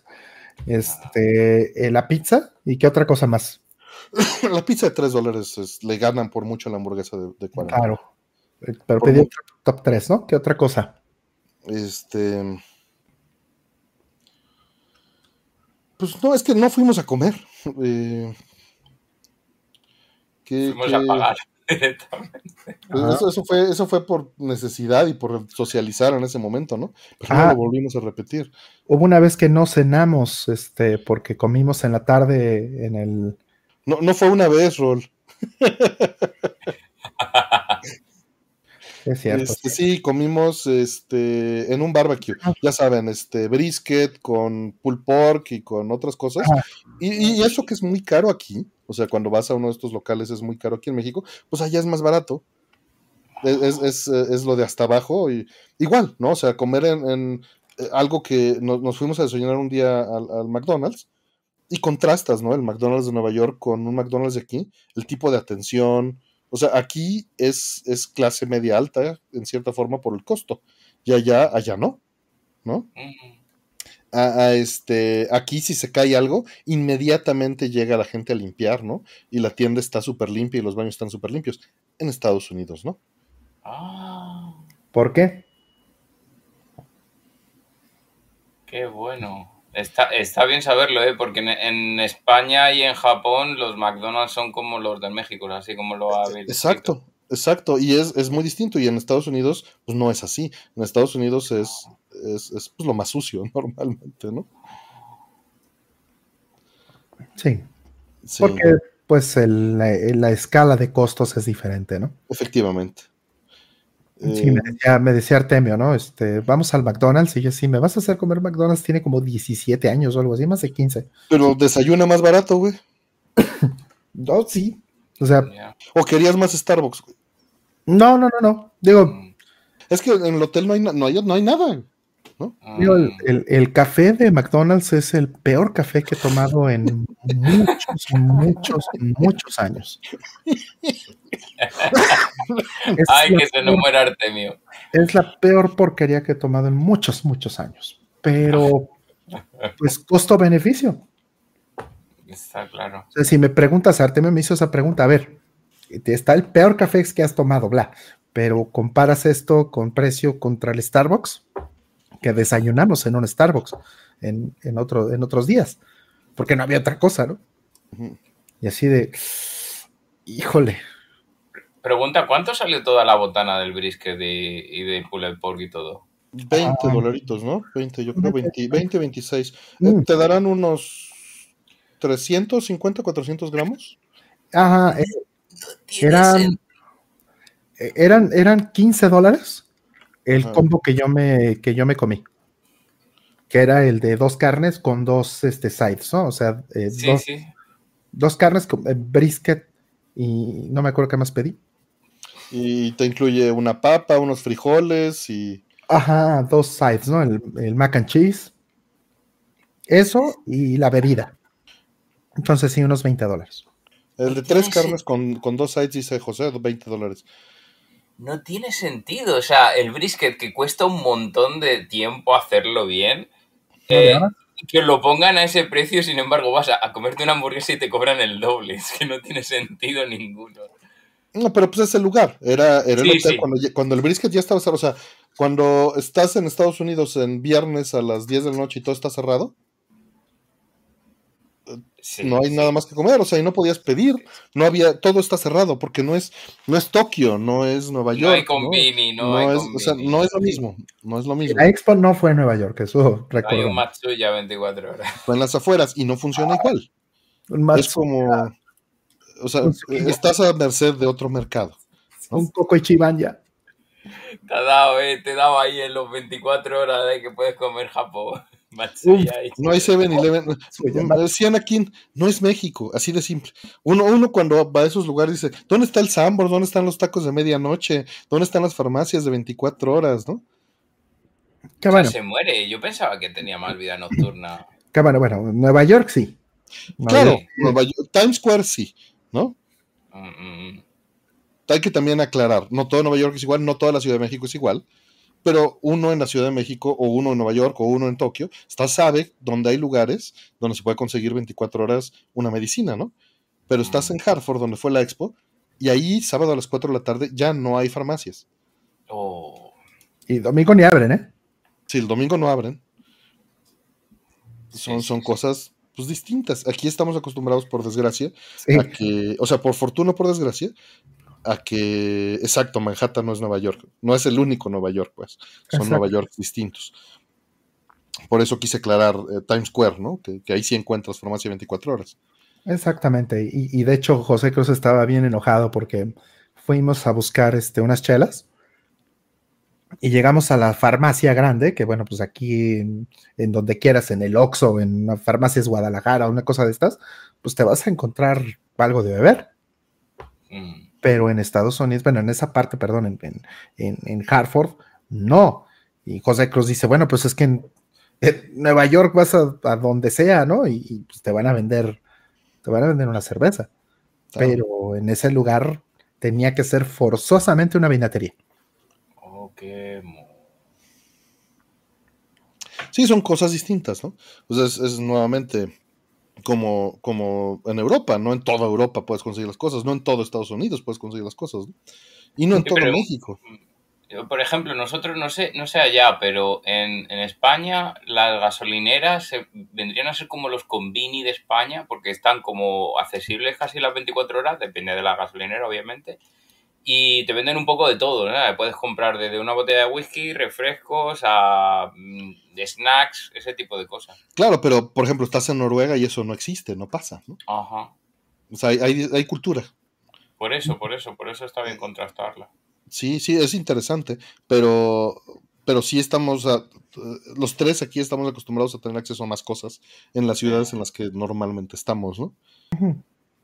O sea, aquí en la Ciudad de México, ¿quieres conseguir un médico en domingo? No es fácil, pero puedes. Yo conseguí.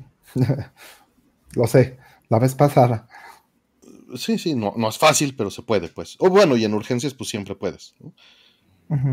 Eh, pero pues igual, conseguir una farmacia no es, no es lo mismo. O sea, aquí en México está acostumbrado que pues, quieres gel para pelar, para peinarte para el día siguiente y lo quieres comprar a las 3 de la mañana, lo vas a encontrar.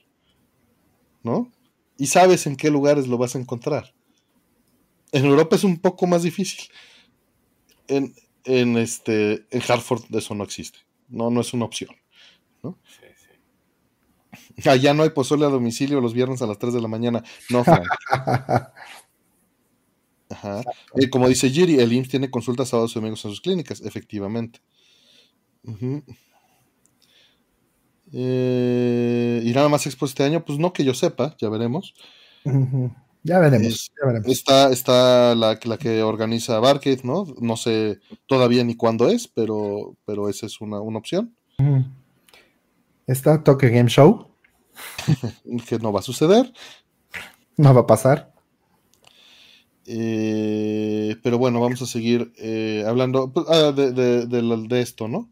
Pero pues otra comida, bueno, hubo una comida que nos salió pues relativamente bien ya al final, ¿no? Que pedimos, que era un lugar fresísimo cuando nos estábamos regresando, eh, porque no había dónde comer y, era, era un grab que venía envuelto en un este queso. Ah. Sí, sí, The Place se llamaba, ¿no?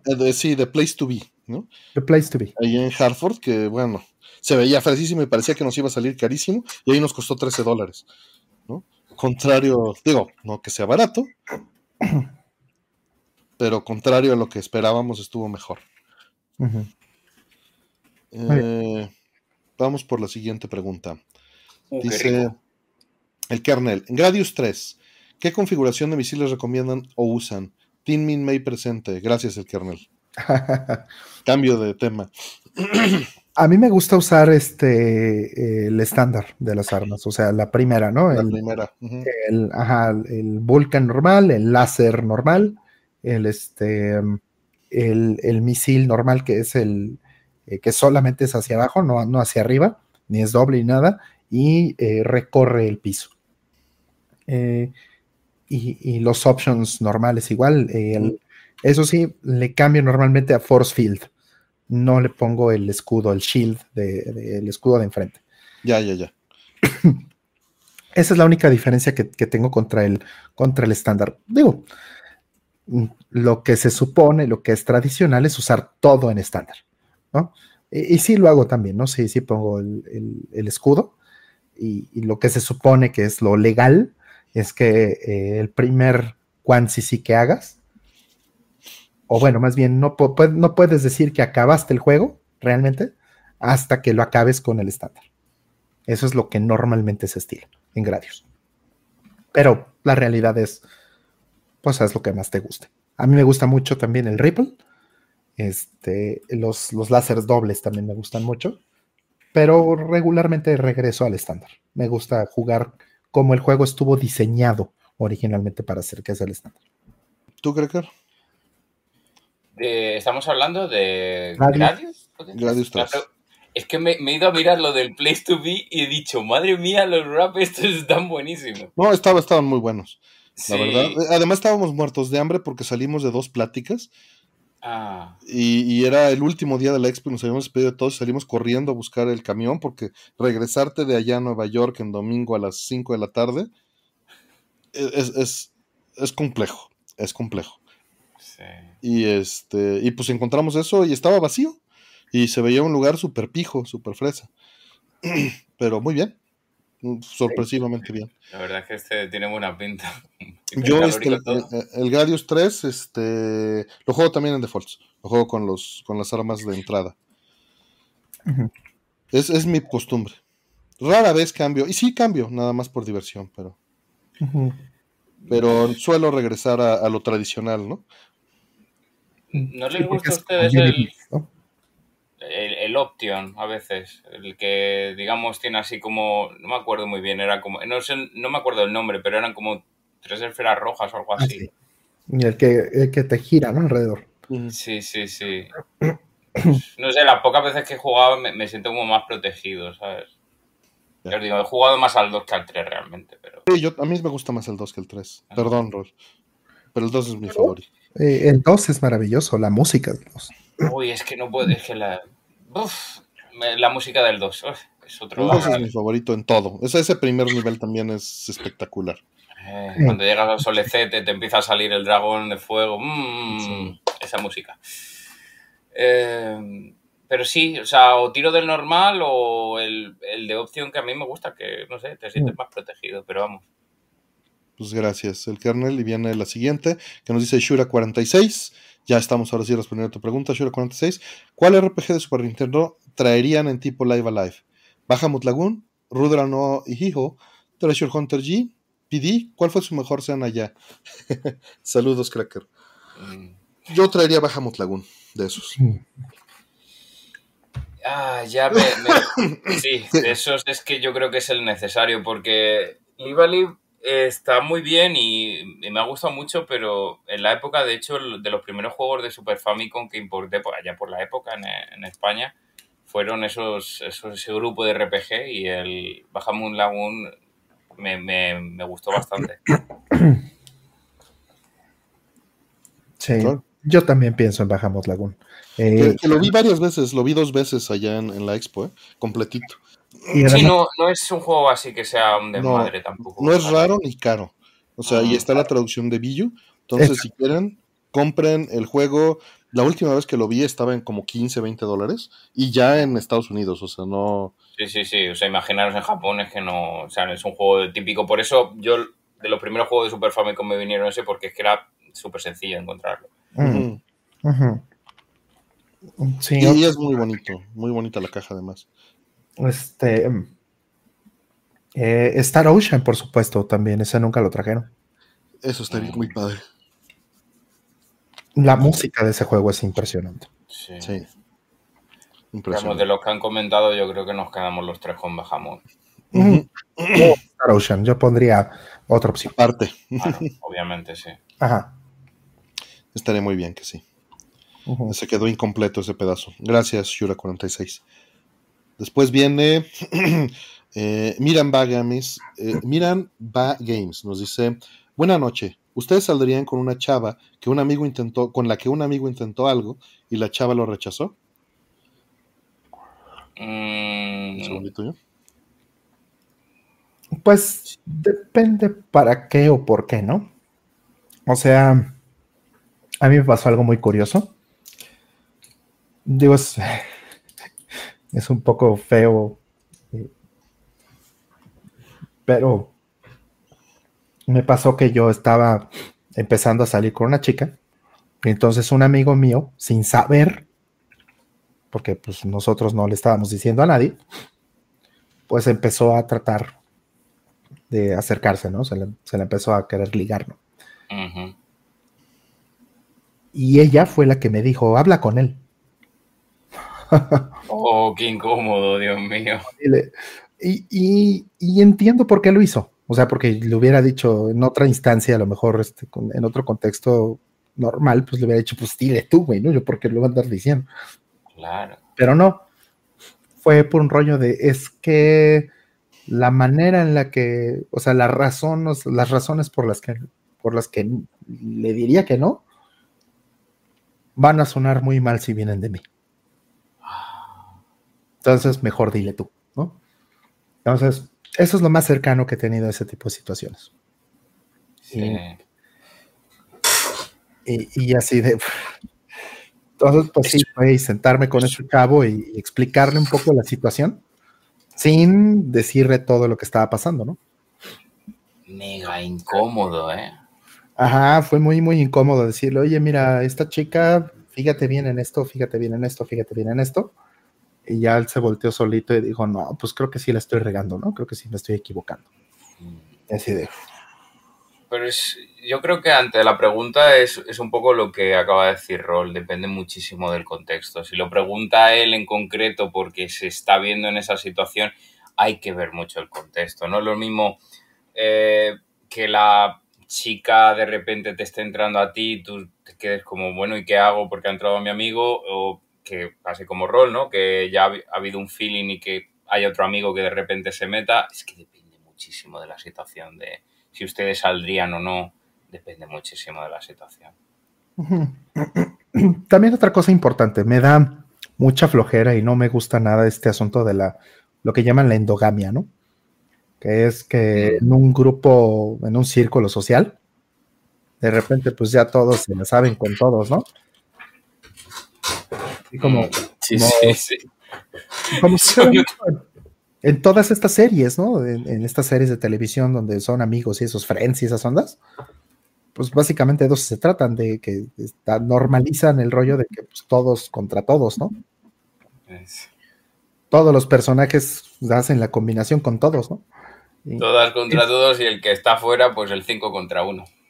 Ajá, entonces eso no me gusta, evidentemente eso no me gusta. Entonces, eh, entonces suelo no estar con gente que está en mi círculo social cercano.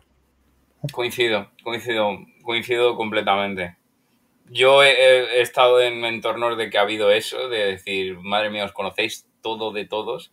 Y a ver, está muy bien, no tengo nada en contra de ello, pero sí que es cierto que yo, digamos, las parejas que he tenido lo he llevado fuera de, mi grupo de amigos y tal.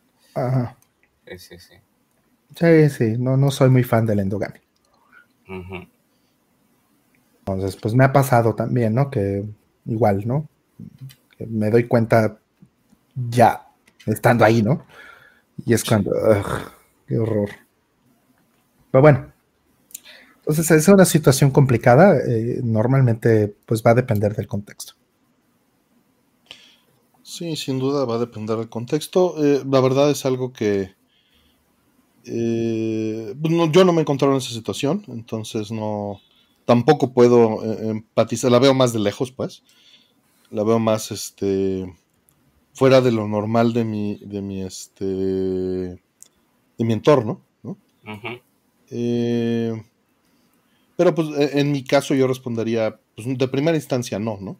Tendrías obviamente que evaluar circunstancias y tendrías que hablarlo, porque depende de la química que haya o las posibilidades que haya, ¿no? Y la, edad en la que estás y, la madurez y de miles de cosas. Pero de entrada, o sea, nada más sin, eh, sin agravantes, digamos, diría no. ¿no? Eh, pues bien, vamos por la siguiente. Eh, dice Bro Gamer, hola, quiero comprar un Mister, pero Addons no tiene. Y Antonio sí, el Mister Plus. ¿En qué son diferentes? ¿Los eh, accesorios de uno son compatibles con el otro? De capot, por ejemplo. ¿Y por qué el llama ah. adapter de Antonio sí tiene lag? Saludos. Le, eh, saludos, Cracker, vale, ya estaba, le tenía que entrar. Pues a ver, imagino que ya no le voy a bajar el de capot porque, bueno, ya, ya me imagino que se habrá visto el vídeo. Si no, lo tienes en mi canal. Básicamente, el Mister de addons sería algo tal que así, un poquito más alto, ¿vale? Porque es un pisito más alto ya que los USB los tiene separados en dos placas. Em, y el caso es que, bueno, pues es un Mister normal y corriente, tiene su salida analógica, su salida de audio, eh, los USBs, aparte la diferencia que hay, ya si lo que comentabas es el user port, que el user port, eh, pues eh, los builds de Antonio utiliza un conector de B9, cuando Mr. Addons, así como otros builders, utilizan el, el estándar del falso USB 3.0, que no es un USB 3.0, sino que simplemente se utilizan la cantidad de pines que tiene el USB 3.0 para hacer ese user port. En cuanto al Plus o el Plus es... Eso es el snack, este ojo, ¿no? Para que... Exactamente, sí. Sería, sería para el snack. Es que va a entrar en eso ahora mismo. El Plus básicamente sería lo mismo que en el otro Mister, ¿vale? O sea, lo mismo que el Mister Mini, lo único que si te fijas tiene una pantallita OLED integrada, que en la cual, según vas cambiando los cores, si es un juego arcade, pues se pone el logo del juego arcade. Son básicamente gimmicks. Eh, también tiene, pues como estás viendo, un USB interno, con lo cual puedes dejar el, pendrive de. Bueno, perdón. El adaptador Bluetooth o, o Wi-Fi o Wi-Fi eh, ya, ya dentro. Y luego aparte tiene la segunda, el segundo conector de tarjeta de micro SD, gracias a Roll por ponerme la pantalla completa. en el cual, bueno, esto, a ver, está bien como opción, pero no tiene mucha utilidad. Se utilizaba sobre todo para los cores del X68000 y del ZX Spectrum, pero no, a día de hoy, sinceramente, yo os digo, no, no, no lo utilizo. Y otra cosa que sí me gusta es que los USBs todos los tienen en plan consola, puestos hacia adelante. Ahora, con el tema de si es compatible eh, el Snacks, los, adaptadores, o sea, perdón, los accesorios de, de Mister de addons con, con el de Antonio. Sí serían, pero tendrías que comprar aparte el, el adaptadorcito este, que básicamente pues es un, es un adaptador, como estás viendo, a USB 3.0, que nuevamente no es un USB 3.0, sino es el user port de, del propio Mister en general que se suele utilizar al DB9 que sería de Antonio. A fin de cuentas es una conexión cable to cable, ¿eh? o sea que no, no, es, no es algo muy misterioso. Eh, por otro lado, si comprases de capot, ahí sí que no te sabría decir si llega a haber alguna solución por parte, por parte de Mister Addon que la puedas conectar. De capot, creo que sí, ya lo puedo bajar. Básicamente es el cacharro este, que bueno, si alguien, no me quiero enrollar mucho con esta pregunta, pero eh, tengo una review de este producto en el canal, que básicamente conectas eh, a cualquier mister de las build que hace Antonio. Eh, nuevamente desconozco si los otros builders hacen adaptadores. Por el cable, o sea, el conector user port del DB9, como estáis viendo y ya tendrías listo para conectar en Mister, pues Super Nintendo, eh, de, eh, perdón, mandos de Mega Drive, así como de PC Engine japonés, mandos de NES, así como de TurboGrafx, y también eh, mandos de Neo Geo directo. Ah, va a sacar Antonio una versión nueva, me dijo, con mando, para mandos de PlayStation. ya es lo que tú quieras, lo que tú necesites. Yo, sinceramente, ahí ya según tu necesidad, según lo que... O sea, eh, en realidad el Mister es según tus necesidades, la build te la puedes comprar de un, de un builder, de otro. Yo lo único que te puedo comentar es un poco las diferencias que tiene. A mí sí que es cierto que me gusta mucho el hecho de poder conectar en el DB9 directo un mando de Mega Drive sin tener que meter ningún adaptador y que te lo pille y que esté jugando al core de, de Mega Drive o Genesis con un mando de Mega Drive directamente conectado a un Mister sin nada más. Ojo, eso, eso solo se puede hacer con el de Mega Drive y es porque le metió el le metió él el, este, el snack a fuerza, pues. Ya Exactamente, sí. está, directo. Em, pero que nuevamente, que esto no es para decir, ah, este bueno, este malo. O sea, cada build de Mister tiene sus cosas y según necesidad. Hay gente que directamente, pues como ha comentado también la pregunta, que es lo que iba a entrar para ya finalizarla, que acerca de si el Mister de Antonio, el llama, el, adaptador llama que se conectaba y mm, tiene lag, supuestamente. Eh, mm, me imagino que si tiene lag será por la controladora que utilice. Yo personalmente todavía no lo he utilizado porque no he llegado a cubrir esa parte, ya que de Mister hay un montón de cosas que cubrir y medir. Pero si lo hay será por la, la controladora. Si utiliza una controladora de las nuevas que se utiliza un Mini Pro y se utiliza el Diamond Byte, eso básicamente tiene un cero lag. Lo, he, no, enseñado con el es cero, pero, pero es este uno. Es muy bajo, es muy bajo, exactamente. Eso es a lo que me refería, Artemio. Es medible. No, para ser muy claros, no es cero. Exactamente. Es medible, pero va a ser mucho más rápido que la típica cero lag, entre comillas, controladora china de AliExpress, ¿sabes? A la hora de hacer un de stick. Entonces, claro, a eso es lo que me refería. Entonces, eh, si hay que comparar pues sí, me gustaría hacer un vídeo en un futuro de los sistemas llama que hay para Mister, el de Mister Addon, me gustaría también del Jamix, creo que hay, me gustaría también el de, pues eso, compararlo todos y ver a ver realmente un poco para un cabinet, o sea, si tienes un cabinet, Mister, ¿qué, mejor opción tienes? También hay otro que seguramente cubra, que de momento no, puedo hablar porque el, creador me dijo que... Está Retrocastle también.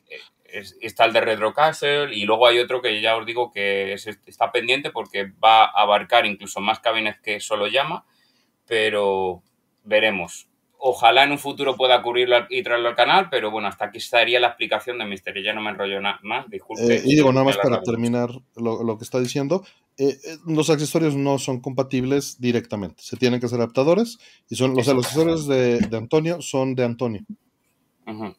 Todos pues los de Mr. Addons, fuera de. Los de Mr. Están hechos para el estándar abierto.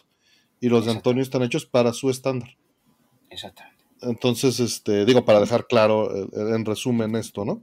Eh, no que no se puedan hacer adaptadores, pero necesitarías pedirle a él eh, los adaptadores o hacerlos tú, porque se salen del estándar generalizado, igual que su software.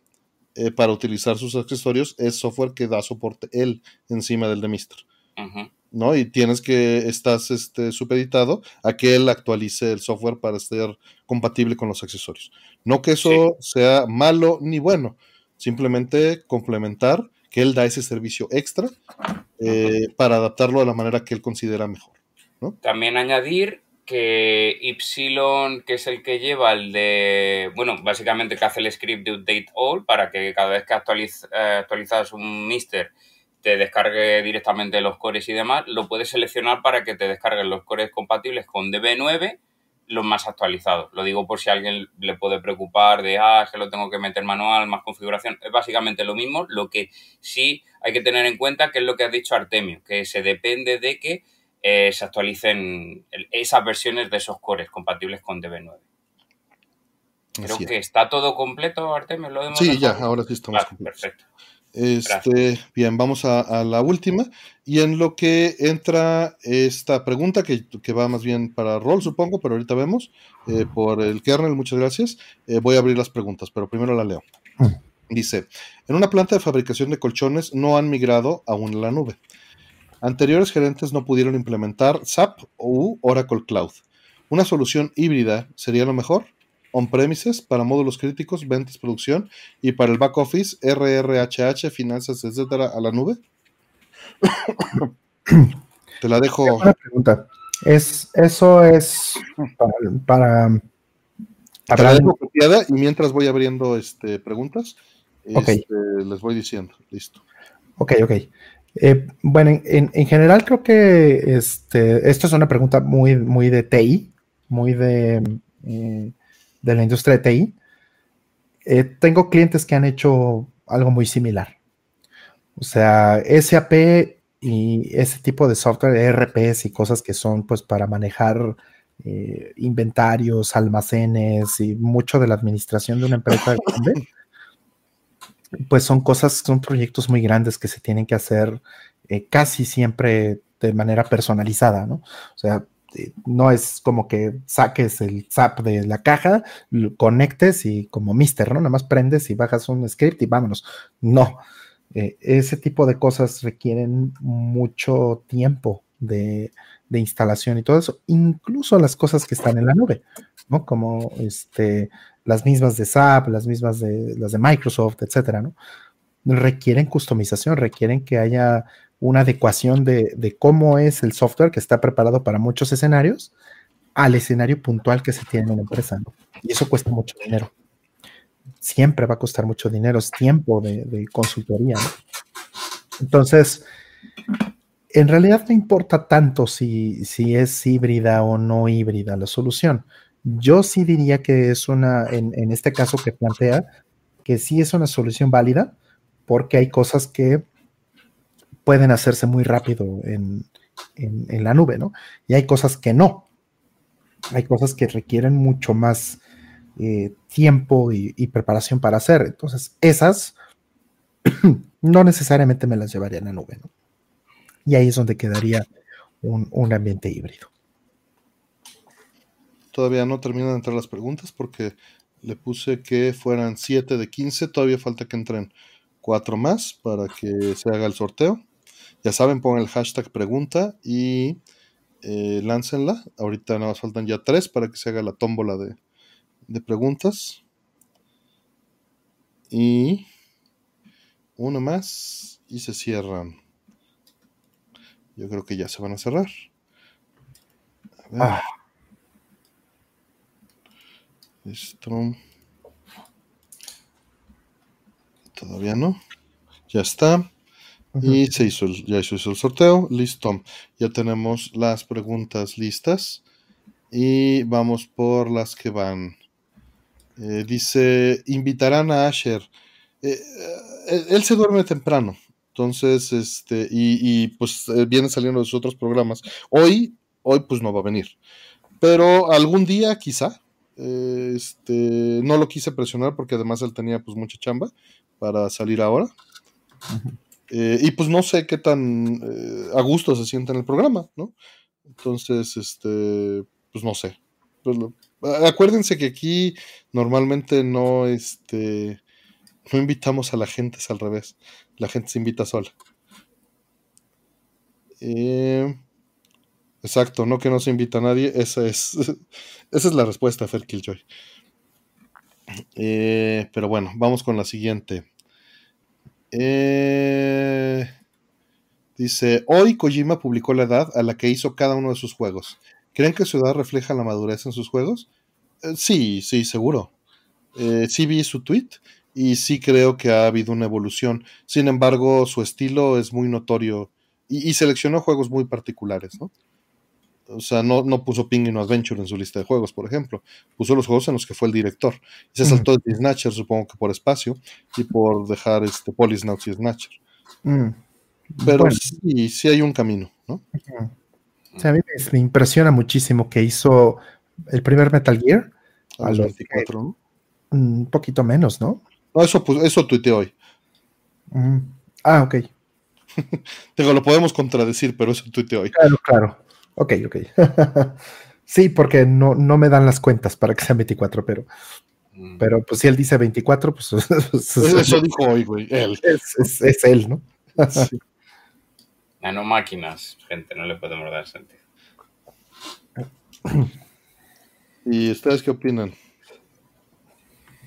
Pues, hombre, yo sinceramente creo que según vas madurando, pues va madurando también la forma de hacer las cosas. Entonces sí que es cierto que se suele ver, a ver, el estilo Kojima es el estilo Kojima, pero sí que es cierto que el tono puede ir cambiando según vaya creciendo la persona.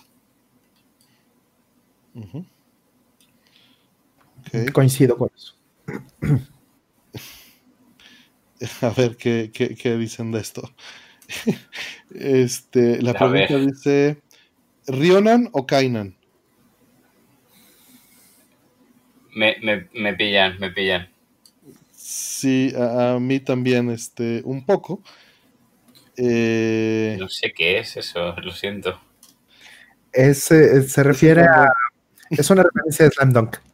Exacto. Ah, vale, okay. es que no, he visto ni he leído Slam Dunk, o sea que no puedo opinar ahí. Sí, yo, yo lo, entiendo por Renzo de rebote, pero ah, no estoy metido para contestar esto adecuadamente. Supongo que Rol es el único preparado para.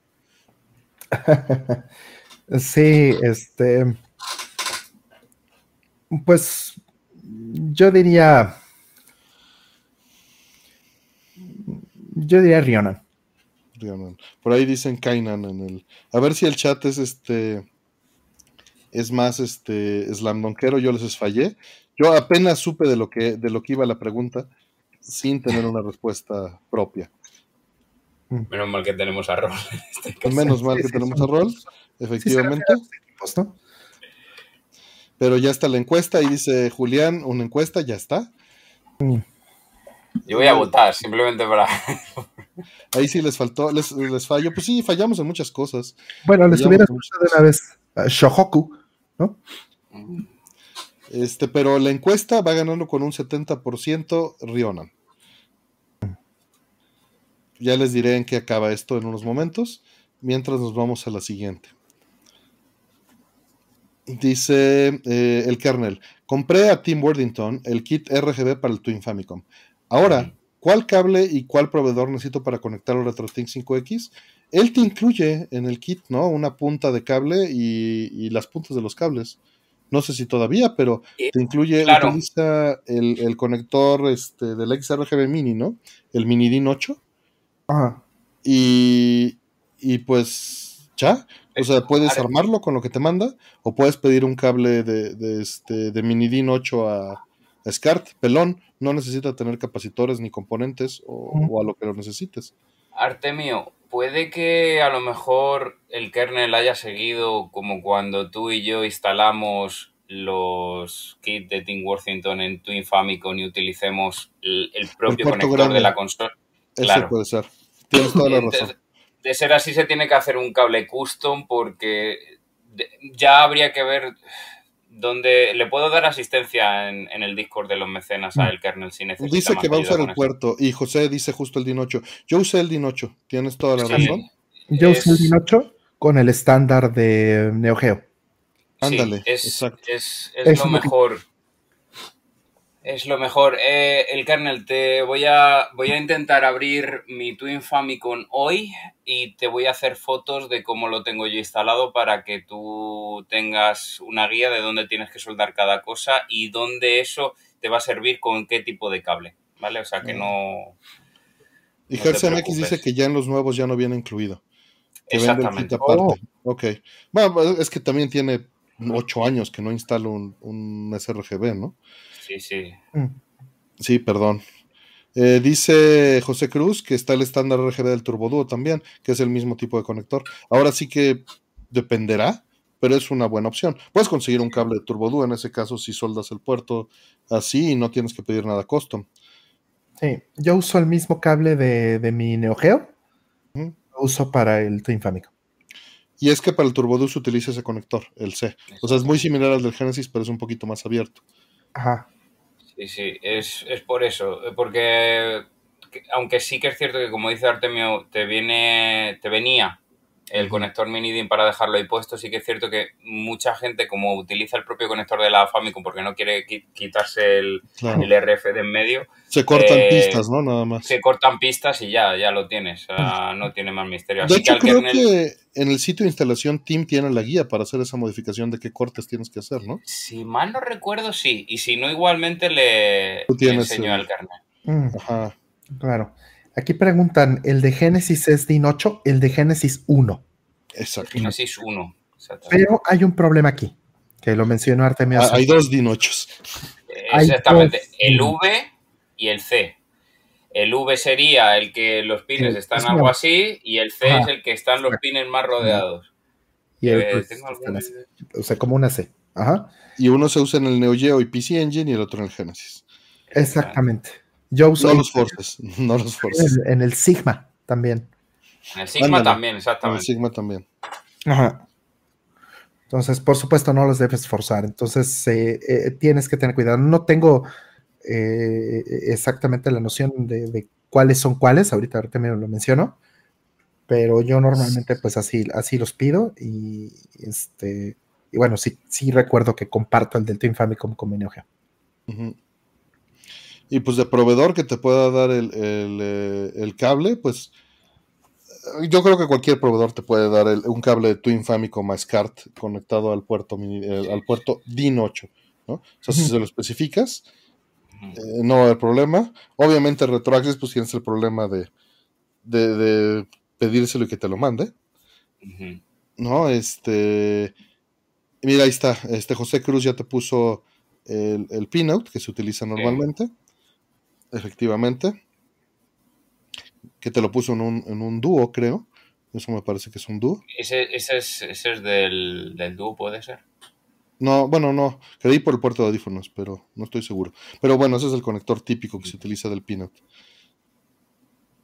Tiene 8 para el Wang, ajá. Sí, RetroAccess es difícil. Entonces, este, sí, ese, sería el cableado, sigue la guía de Team y utiliza este, uno de estos cables, sería lo más fácil. Yo, yo como dice José, me diría por el estándar de TurboGrafx de PC Engine porque entra en el conector y son fáciles de conseguir, ¿no? Ah, pues exacto, cable RGB del PC Engine. Y los venden a RetroCable UK, efectivamente. Ese sería yo el camino que tomaría para no hacer desmadres cablear al, estándar de PC Engine, RGB, eh, modificar el puerto para ello y este y el cable RetroCable UK que pues son accesibles y no son eh, no son retroaccess pero es buena calidad. Vamos por la siguiente. Gracias el kernel.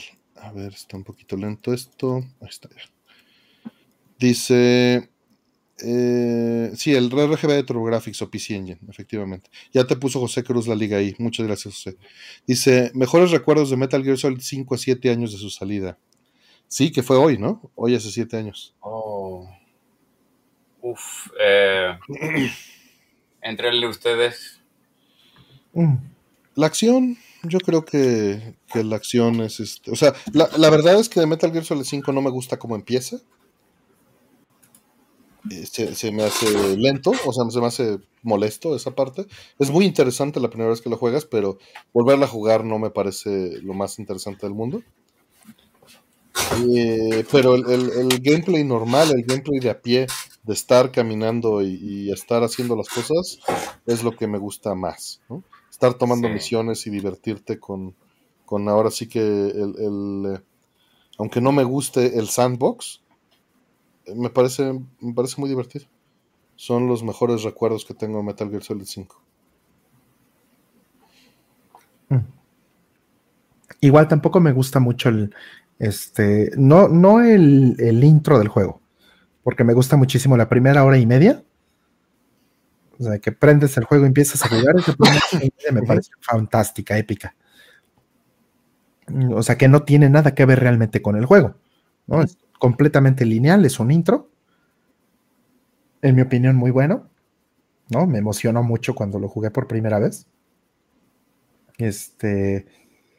Y así también, ¿no? Escuché a mucha gente diciendo, what, the hell, ¿no? Está increíble. Y, y todo muy bien, pero empiezas a jugar y empiezas a hacer misiones. Y pues el tema del mundo abierto sí le resta bastante, en mi opinión, a la experiencia me da gusto que, el tema del mundo abierto como que ya lo empezaron a, minimizar, ¿no? O sea, como que ya no hay tanto juego con, ese rollo de que a fuerza tiene que ser mundo abierto, ¿no? O sea, Zelda tal vez fue de lo último que convirtieron el mundo abierto a fuerza, pero, pero ya, ¿no? No, no, no he visto como que traigan esa moda ahorita. Que ya, No, por fortuna no, pero, pero sí disfruté mucho el gameplay per se. Este, sí, sí está el asunto de que se hace repetitivo, tiene sus defectos, eh, a mí sí me gustó, el final me gustó el producto. Eh, eh, si quieren escuchar nuestras opiniones a detalle del juego, pues hay varias, unas tres o cuatro horas en el Score VG de, este, de Metal Gear Solid 5 que pueden encontrar fácilmente aquí en YouTube. pero sí me gusta. Sí me gusta. Supongo que Cracker ahorita no va a regresar. Ah, bueno, ya regresó. Ah, yo a mí quizás eh, momento para mí clave no es ningún spoiler, ¿vale? Es simplemente una imagen random en la que ustedes pueden ver esta, este cassette. Efectivamente, este cassette. Mm. La VHF de Sony de 46 minutos con escrito aquí no, ¿vale? Pero escrito en la etiqueta The Man Who Sold the World. Que tengo ahí el audiocassette, sí, ese, ese audiocassette lo tengo dos veces aquí en casa. Maldito tema. Aparte de lo que es el, luego la banda sonora que hicieron de, las vocal tracks que venía también en un cassette y tal. Esto sería, digamos, el, el cassette oficial eh, que se inspiraron, el que sale con el Wallman, el modelado del Wallman igual que el, el V... ah, no me acuerdo del modelo exacto, pero sí. Y es... Eh, el, el que ahí sonando mientras estás en Afganistán por la noche asaltando una base, mm, haciéndote la idea de cómo lo puedes hacer sin que eh, despiertes a todos los guardias, salten las alarmas, líes una increíble. Me recordó mucho a esa sensación de los primeros Metal Gear en los cuales te infiltrabas en una base y era básicamente lo típico.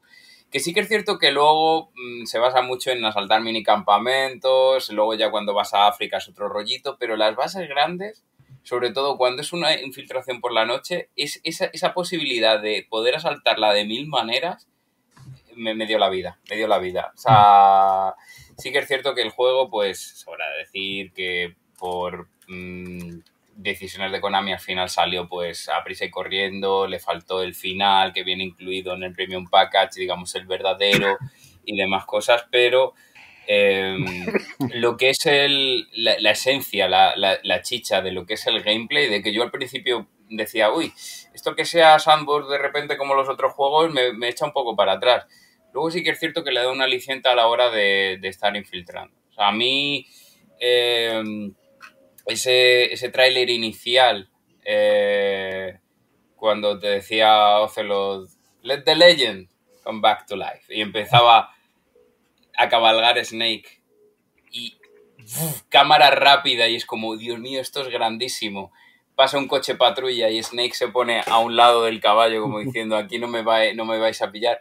Fue como, uy, el hype, no quiero, no quiero, no quiero de verdad, no quiero demasiado. Y, y luego a cada tráiler era una elección de música eh, perfecta. Eh, Not Your Kind, Your People, eh, también me caló un montón. Así como luego también, ¿no? Que va relacionado con Ground Zeroes, ¿no? el, tema este de Here's to You, que también, otro temazo. No sé, la combinación de la banda sonora, la infiltración, me gustó muchísimo, me gustó muchísimo, pesar, obviamente, luego, pues, las cosas que tiene la historia y tal. Eh, aparte lo jugué, eh, fue bastante curioso porque lo jugué en un momento muy peculiar de mi vida, ya que, bueno, realmente eh, tuve una infección de, garganta jorobadilla y me tuvieron que operar. Y, y, precisamente, o sea, va relacionado, no voy a entrar en spoiler, pero va relacionado con la temática del juego. Y de hecho, el inicio del juego a mí me pilló en un hospital, así que me hice la intro literalmente en una cama de hospital. Eh, o sea, imaginaron la experiencia, era tener el monitor, además me lo puse así con la pena en la, en la, tripa, tenía el monitor y parece que lo estaba viendo con un wallpaper animado, porque coincidía casi las líneas de, de las sábanas de Snake con, la, con las sábanas de ese hospital en la habitación. Tengo, de hecho, una foto, creo que en Twitter. Eh, ahora lo mismo la busco y la, la enlazo y tal. Pero sí, sí, o sea, eh, esos son los buenos recuerdos que tengo. Mm, lindo. Este, pues bien. Vamos por lo siguiente. Sí, juega el Metal 5. Es, un buen juego. Mm. Es un buen juego. Después de todo, es un gran producto. Sí. Incluso a pesar de sus pequeñas fallas. Y, sacándoles ventaja. Lo hace muy bien. El 3 es mejor. Eso es variable, Ferkilljoy. Depende para qué. Depende para qué, exacto. Yo podría decir Solid 1 es mejor. O el 2 original es mejor. Mm, el 4 en gameplay, ¿no? Todo lo que puedes hacer. Sí, pero la historia no. Eh, el, el, acto 4 me gusta mucho, pero y ya. Ya. Ajá.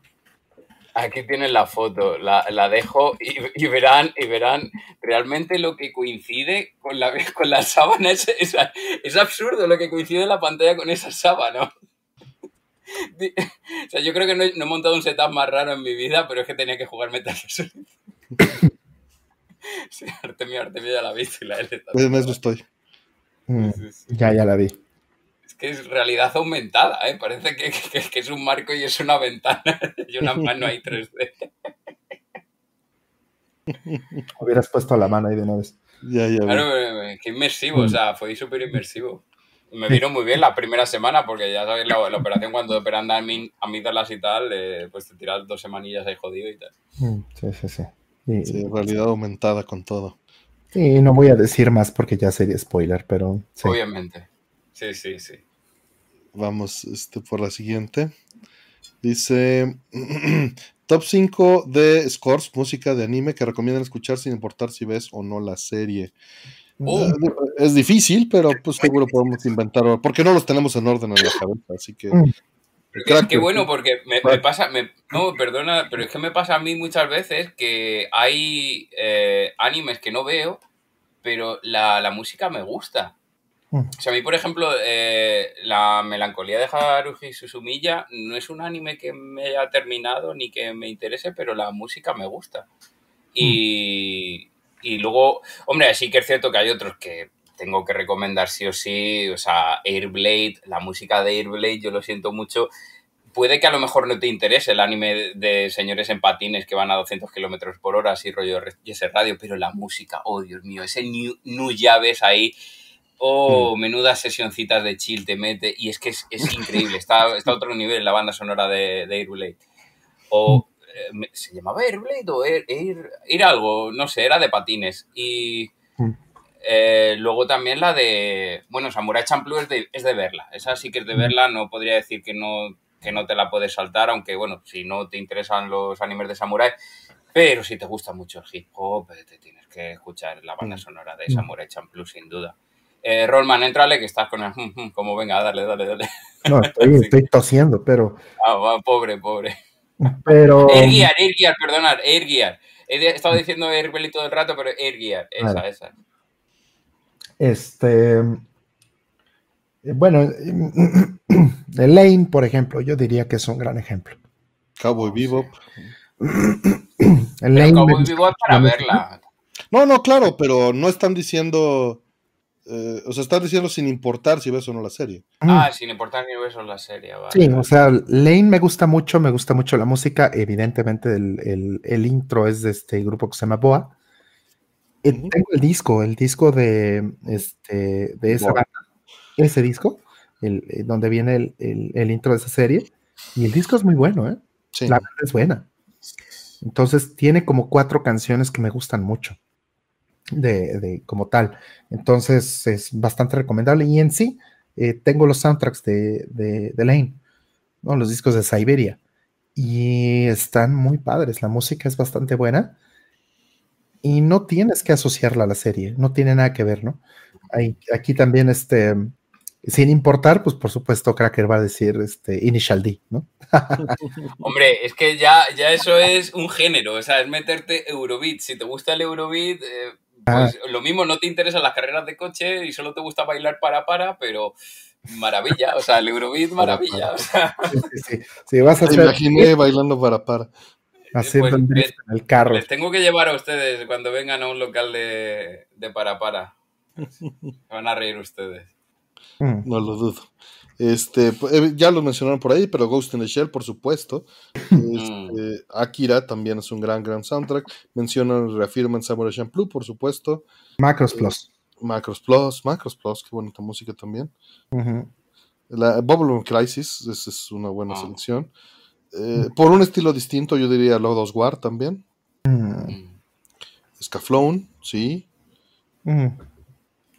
Eh, Arusran Senki, la, la leyenda de Arislan. Este, bueno, sí le pusieron Legend of Arislan, creo que sí.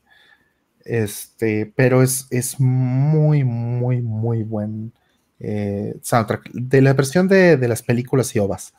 Eh, hay una serie de televisión que tiene un pocos años y esa no la vi. Pero, pero el soundtrack de, de la versión clásica, híjole, qué buena música trae esa serie aunque sea este anime muy corto y obviamente pues no tenga nada que ver con el manga, si os gusta el tema del ambient, eh, la banda sonora del anime de Gantz, yo me la he puesto en auriculares caminando por Tokio de noche lloviendo. Mm. Qué maravilla, qué maravilla, de verdad. Mm tienen que salir unos demonios ahí para que... Sí, sí, sí, no, pero en, sí la, música, o sea, si le quitas las pistas de acción y tal, la música puede ser muy tranquila, ¿sabes? Sobre todo en los momentos de soliloquios de los personajes y tal. Eh, te, puedes hacer un tour ahí caminando por la noche muy interesante con esa. Mm. Iba a decir que también me gusta muchísimo la música de Pat Labor, de Pat Labor 2, Kenji, Kenji Kawai pero a mí, o sea, ya pensándolo bien, me cuesta muchísimo trabajo desasociarla de, la película. ¿no? De Pat mm, Que no es necesariamente malo, ¿no? Ajá, no necesariamente malo. O sea, la, música está muy padre, es increíble, pero, pero, ay, es que con la película la, combinación es insuperable. Es fuerte, sí. Es fuerte. Eh, por ahí dicen, este, Macros Plus, Monster, Paprika, Madoka. Paprika. Eh, más Furikuri, Berserk, Full Metal Alchemist nos dicen, Maggie, Lupin, Rayard, Bleach, Paranoia Agent, cualquiera de Yoko Kano, sí, y Yuki Kajiura, dice Ikari.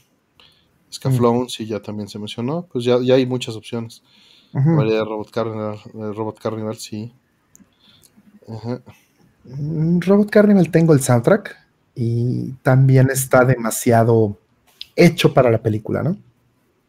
Las intenciones, las cosas. Sí, está difícil, yo creo, disfrutar Robot Carnival. Sí, la veo más difícil. High Banner Enme también. Mm. Pues vamos a ver, siguiente. Eh, dice, ¿de qué formas puedo hacer más fácil el desapego a las cosas? Cuando veo cualquier cosa me trae recuerdos y me cuesta poder tirarlo, pero sé que de igual forma no puedo guardarlo todo. Pues... Mm. Cuando te, cuando te veas inundado de mierda, siempre aprenderás por desgracia a tirar cosas. Ese por desgracia aprenderás a las malas como todos. Yo creo que como todos. Eh, ¿Por qué guardo yo esta cosa de hace 80 años que no, me he puesto en la vida eh, afuera? Me está ocupando espacio. Mucho tiene, en mi opinión, mucho tiene que ver con que tengas el espacio, ¿no? Mm. Sí. Y, que tengas eh, la liquidez, ¿no? También, porque una de las cosas que, que, me, que me pasaron a mí, que bueno, aprendí también a la mala, al desapego, fue verme obligado a deshacerme de cosas, no por espacio, sino por un problema financiero. Pues tuve que vender una buena parte de, mi colección de juegos en los 2000. Eh, pues para poder eh, básicamente subsistir, ¿no? Y poder eh, saldar deudas y, o sea, muchas cosas que pasaron, ¿no? que, que, fueron duras. Entonces, pues eh, ver que se va mucha de mi colección, ver que se va muchas cosas que, traían recuerdos, que eran eh, cosas personales, cosas que tenían un, valor, un significado mucho más allá que el, que el monetario, pues, pues es muy duro, pero te enseña a que pues hay prioridades y hay valores en la vida y, hay otras mm. cosas, ¿no? Y, también es una carga a cuestas, ¿no? Estar manteniendo las cosas es pesado. Otra cosa es esa. es cuando te veas inundado de mierda y cuando te tengas que mudar, te darás cuenta. Ándale, de hecho, eso, eso iba para allá. O sea, el momento de, de, que sientas eso, te, deshaces de las cosas eh, rápidamente, ¿no? Gente, gente que ya se ha mudado varias veces se volvió budista. Solo me deshago de lo material. Sí, pues al final de cuentas estorba. Sí, sí, al final y, pues es, esto que mencionas es importante, porque no importa si es renta o si es tu casa, mm. eh, de todos modos estás pagando por ese espacio donde están tus cosas. Si es una renta, estás pagando literalmente los metros cuadrados que ocupan tus cosas.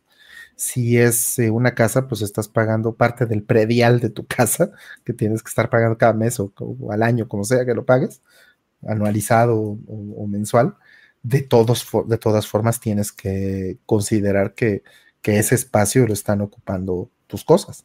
Entonces, pues, pues necesita eso una continuidad. Estás no solamente trabajando para obtenerlas, sino para mantenerlas, ¿no? Y peor, ¿no? Cuando tienes que mantenerlas funcionando, reparando, eh, etcétera, etcétera. Entonces, pues son pocas que alimentar y tú sabes si quieres eh, este, esa carga, ¿no? Eso, por supuesto, es una, un, argumento a favor para mucha gente eh, que habla bien de los juegos digitales, evidentemente, ¿no? Dicen, yo para qué quiero los juegos digitales, este, los juegos físicos, ¿no? Con los digitales no tengo que estar manteniendo ni me cuesta espacio, bla, bla. Es eh, literalmente en una cosa de estas me caben 500 juegos, ¿no? Entonces, eh, en Mister, por ejemplo, ¿no? Entonces, eh, no estoy en desacuerdo, ¿no? Depende mucho qué es lo que quieras.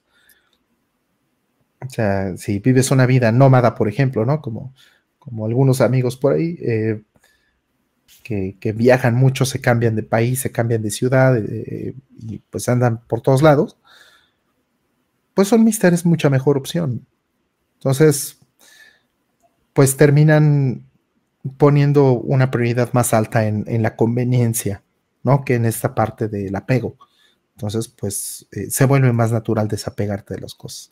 todo depende de cuáles son tus prioridades. Yo creo que eso no es algo que puedes forzar. Yo creo que es algo que tiene que tener, tiene que mucho que ver con tu situación.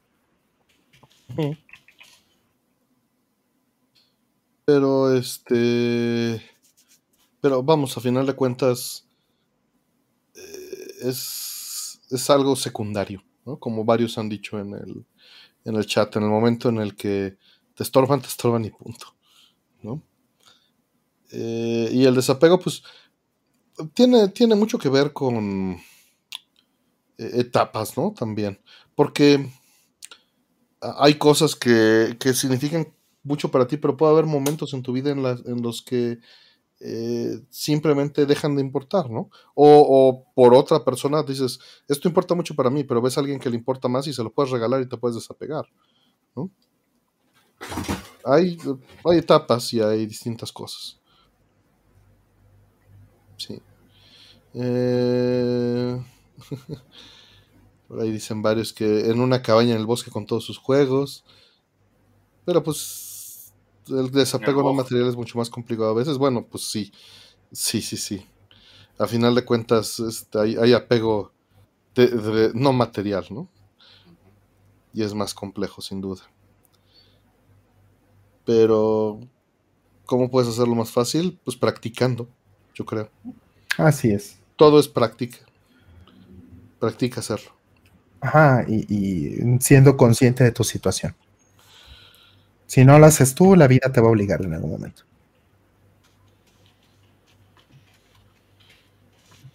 Siguiente. Dice este el kernel, ¿cómo o dónde puedo conseguir la misma fuente o la imagen de la etiqueta para imprimir y pagarlo en un cassette VHF para tener una exactamente igual este, mi estimado cracker. Perdón, repite. Eh, ¿Cómo puede ser una reproducción del cassette? Ah, del. pero se refiere a lo de. a lo de lo que enseñaba Metal Gear. Hombre, a ver, sería cuestión de comprar un Sony VHF 46 si quieres tener exactamente lo mismo que se enseñó y fijarte, porque además puedes imprimir la etiqueta, pero no va a ser lo mismo que, digamos, hacerlo a la mano, a la tinta, con un rotring, que seguramente es lo que haya, eh, se supone. el texto de la fuente dice, yo creo que un, un scan es tu mejor opción. Puedes utilizar un scan y pasarlo a, a vector y de ahí más o menos intentar imprimirlo en la etiqueta de la, del cassette para que quedase igual y obviamente pues luego grabar el tema con, una, con una grabadora. Es lo único que te podría decir. De hecho, me acabo de dar una idea porque tengo varias de estas, lo mismo unas cuantas para, para no sé, para tenerlas y tal. Pero sí, está, estaría bien. Se puede, se puede hacer. Lo que pasa es que tiene su trabajo. Es más manual, manualidad que otra cosa. sería un prop de cosplay más que, más que realmente algo de colección, pero, pero sí, sí, estaría, estaría interesante. Sí. Pues bien, viene la siguiente. Eh, dice, ¿han jugado Melty Blood? ¿Lo tienen en físico? Lo jugué una vez, no lo tengo. ¿Ustedes? Lo jugué una vez en, en Metro Universidad, lo tenían. Es de Naomi, ¿no? El original, y creo que a Tommy's Way, creo que había uno. Ah, mira, nada más. Te puercaso. Ahí los tiene. Raúl de Veloz. eh, nada más. Está. Puercaso. Cardenza versión B. Ahí está. Ahora, ahora tú fuiste el que sacó la, la bolsa de Doraemon. Del Doraemon. Ahí está. Ahí estaba. Hubo suerte. ¿Qué, tal, ¿qué nos dices de Melty Blood, este Cracker? Pues sinceramente os digo, no es mi juego favorito de luchas de, de Naomi, la verdad. Eh, no, o sea, lo tengo, he jugado pues partidas y todo lo que queráis, pero no es un juego que a mí me enganche. O sea, a mí es que me ponen Naomi y termino echándome un Rival School 2. Hmm. Eh, o incluso un Cascon vs SNK. Pero no, no me... o Marvel vs Cascon 2. Entonces tengo demasiadas cosas delante que el Melty Blood. no, es, no digo que sea un juego de lucha malo, pero no me atrae, no me atrae. Ya ustedes, pues lo que, lo que puedan opinar. No, pues nosotros no lo tenemos, entonces. Bueno, pero lo, han jugado en arcade, o me una vez, un par de veces. Claro. Sí, sí. Yo también unas veces. Eh, como les dije, ahí en, en, frente del Trico, donde había un arcade hace muchos años, yo creo que ya no está. De todas maneras, no, se piensen que ahora que están diciendo lo de Rico humillando al pobre, no se piensen que el Melty Blood es uno de los juegos caros de Naomi, ¿eh? es súper barato, o sea, se están vendiendo por mil, dos mil yenes, ¿sabes? Ojo, es que es un GD-ROM, ¿no? Hay que, un aclarar. Pero vamos, ya con eso tienes la licencia y lo puedes, ¿me entienden, no? O sea... Claro. Claro, claro, claro que está barato, que no es... pero por eso, justo como es un GD-ROM, es barato, por fortuna. Ah. Claro, y hay múltiples juegos, ¿no? Porque este no solamente salió el de Naomi, sino salieron varios más, ¿no? Claro, claro. Sí, pero no, no le sé. ¿Para qué te invento? No, esos ya no los jugué yo tampoco. Yo me baso en el que tengo y el que he jugado.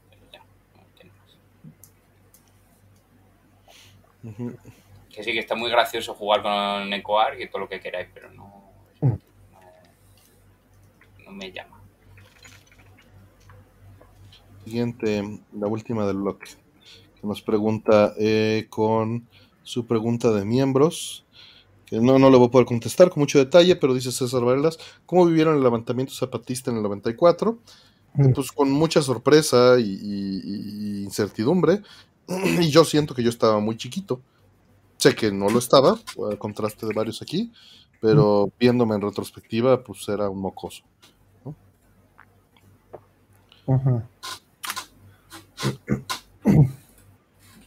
Yo recuerdo que ese, ese mismo día que, pasó, pusieron una bomba en un, eh, en un banco. Órale, de eso no me acuerdo. Ajá, y este, no sé si salió mucho en las noticias, si sonó mucho, sé que, sé que lo vi por ahí en algún momento, pero eh, yo, yo estaba cerca de donde pasó eso. Esto fue en Tlalpan, si no me equivoco. Entonces, eh, pues sí, me asusté bastante. Fue como de, bueno, ¿qué está pasando? Esto no es algo que... a lo que yo estaba acostumbrado, ¿no? Pues no. En, como tal, este... Digo, sé que la inseguridad es un tema difícil de abordar estos días, pues es, bastante inseguro en, general, ¿no? andar por la calle y todo eso, con contadas excepciones.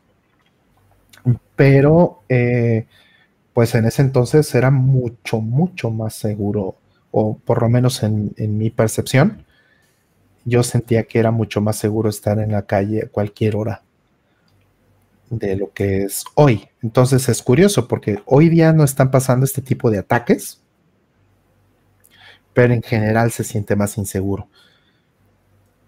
Y en ese entonces, cuando se sentían que las cosas eran mucho más seguras, y esto, eh, yo vivía cerca de, Televisa, ¿no? De, eh, Televisa Chapultepec.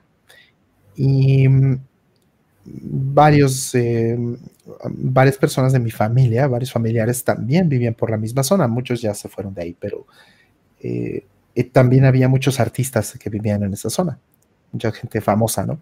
Entonces, por ejemplo, todos los días en las mañanas veíamos pasar caminando en la calle, así como si nada, a Jacobo Zabludowski, ¿no? Por ejemplo.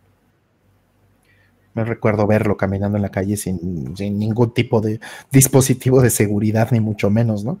Y era un niño, y, pues él caminaba literalmente de, algún departamento o algo que tenía ahí, en esa zona caminando hacia Televisa. Entonces, eh, este, pues esas son cosas que ya no existen. Entonces, esto, la razón por la que lo menciono es porque si en ese entonces yo tenía esa percepción de que era mucho más seguro y entonces escucho y veo literalmente el lugar donde pusieron la bomba, pues automáticamente eso se ve muy diferente de cómo están las cosas hoy, ¿no? Por desgracia creo que la violencia está más normalizada el día de hoy. Y entonces este tipo de cosas, pues aunque sí nos puedan asustar y lo que sea, de todos modos tenemos una noción más fuerte de, que no queremos estar en la calle eh, eh, después de cierta hora y ese tipo de cosas, ¿no? Entonces, en cierta forma estamos menos expuestos. pues bien, este, vamos por las siguientes preguntas, pero para esto eh, abrimos un bloquecito. Va a ser de 5 en 10 preguntas y se abre en este momento. Listo, abierto. y miren, ya van las primeras. Me acaba de venir a la cabeza Not Your Kind eh, de Pink en el tráiler de, Metal Gear también. Uf, qué bueno, te basta también. Not Your Kind of People. Y ahí van, se van a llenar rápido. Van, están, ya están las 10 preguntas, muchas gracias. Eso fue rápido. El, bloquecito de 5 en 10, como siempre, es rápido, eficiente. Dice, personalidades como Kojima, Toriyama, Miyamoto, entre otros, pueden caminar por las ciudades principalmente de Japón normalmente o los fans los persiguen o acosan. Eh, sí, sí, eh, pueden caminar y de hecho a mí me pasó que el otro día por esto no coincidí con Kojima en Tokio. Pero sí, a no ser que esté grabando algo y tal y vaya con, eh, pues eso, un poco el equipo creativo y todas esas cosas, por lo general se puede ir y a ver, le van a pedir autógrafos, le van a pedir alguna foto y tal, pero siempre de una manera más adecuada. Eh, y, por ejemplo, con Yuso Koshiro eh, estamos ya a puntito de hacer una queda en Akiba y sin sea, está bien. Obviamente sí que es cierto que ya no puedo decir lo mismo de Miyamoto porque es bastante más reservado a que, no sé, al menos es más reservado. Aparte ya es un señor mayor. Hay que tener en cuenta a día de hoy que ya Miyamoto está en su edad. Eh, entonces, digamos, de los que son de 50 para abajo, pues sí puede, puede que, tengas mucha, muchísima suerte y coincidas con ellos. Pero por lo general no, no, son en plan altas estrellas, que no, es el emperador, no tiene que salir con su séquito de, de guardaespaldas ni nada de eso.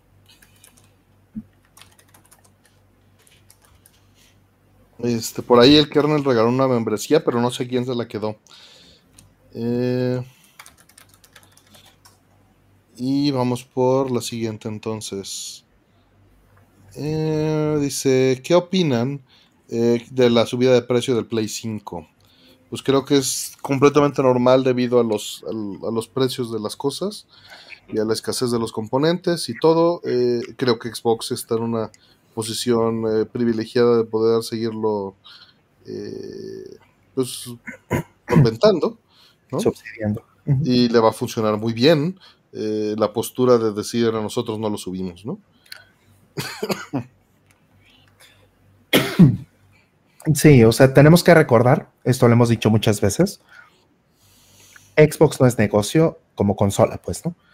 Y nunca lo fue. O sea, Microsoft perdió muchísimo dinero en el proyecto Xbox, en, la consola misma, eh, por penetrar el mercado. No, ese fue el sacrificio, pero pues es un sacrificio de 20 años donde realmente... Calculado, ¿no? Ajá, comunidad de negocio no fue nunca un, negocio sustentable, ni mucho menos. Lo pueden ver, está, eh, eh, lo pueden ver en, eh, literalmente en Microsoft.com, porque pues es una empresa pública y tiene que tener sus reportes financieros. Y sucede que en los primeros 10, 11 años de, Xbox tenían públicos digamos, los números de Xbox como, como división. Que pues era una división, la división de gaming de Xbox era una división totalmente separada de lo demás. Y entonces tenía sus propias finanzas y tenían que reportarlas como cualquier otra, ¿no? Como la división de Windows, como la división de Azure, ¿no? De Cloud. Pero desde hace 10 años, Microsoft tomó esta división de Xbox y la fusionó con la de Cloud, con la de nube que pues ahora tiene todo el sentido del mundo considerando xCloud y considerando Game Pass, ¿no? Pero a partir de ese momento, en Microsoft dejó de reportar el Xbox como una unidad separada. Entonces, para ellos, pues eh, se convirtió en, un gasto, digamos, de la división de cloud. Y la división de cloud hoy día es, mm, por mucho, el, el, negocio más grande que tiene Microsoft. O sea, ya es mucho más grande que Windows y que Office. Ese es el verdadero negocio que tiene hoy Microsoft.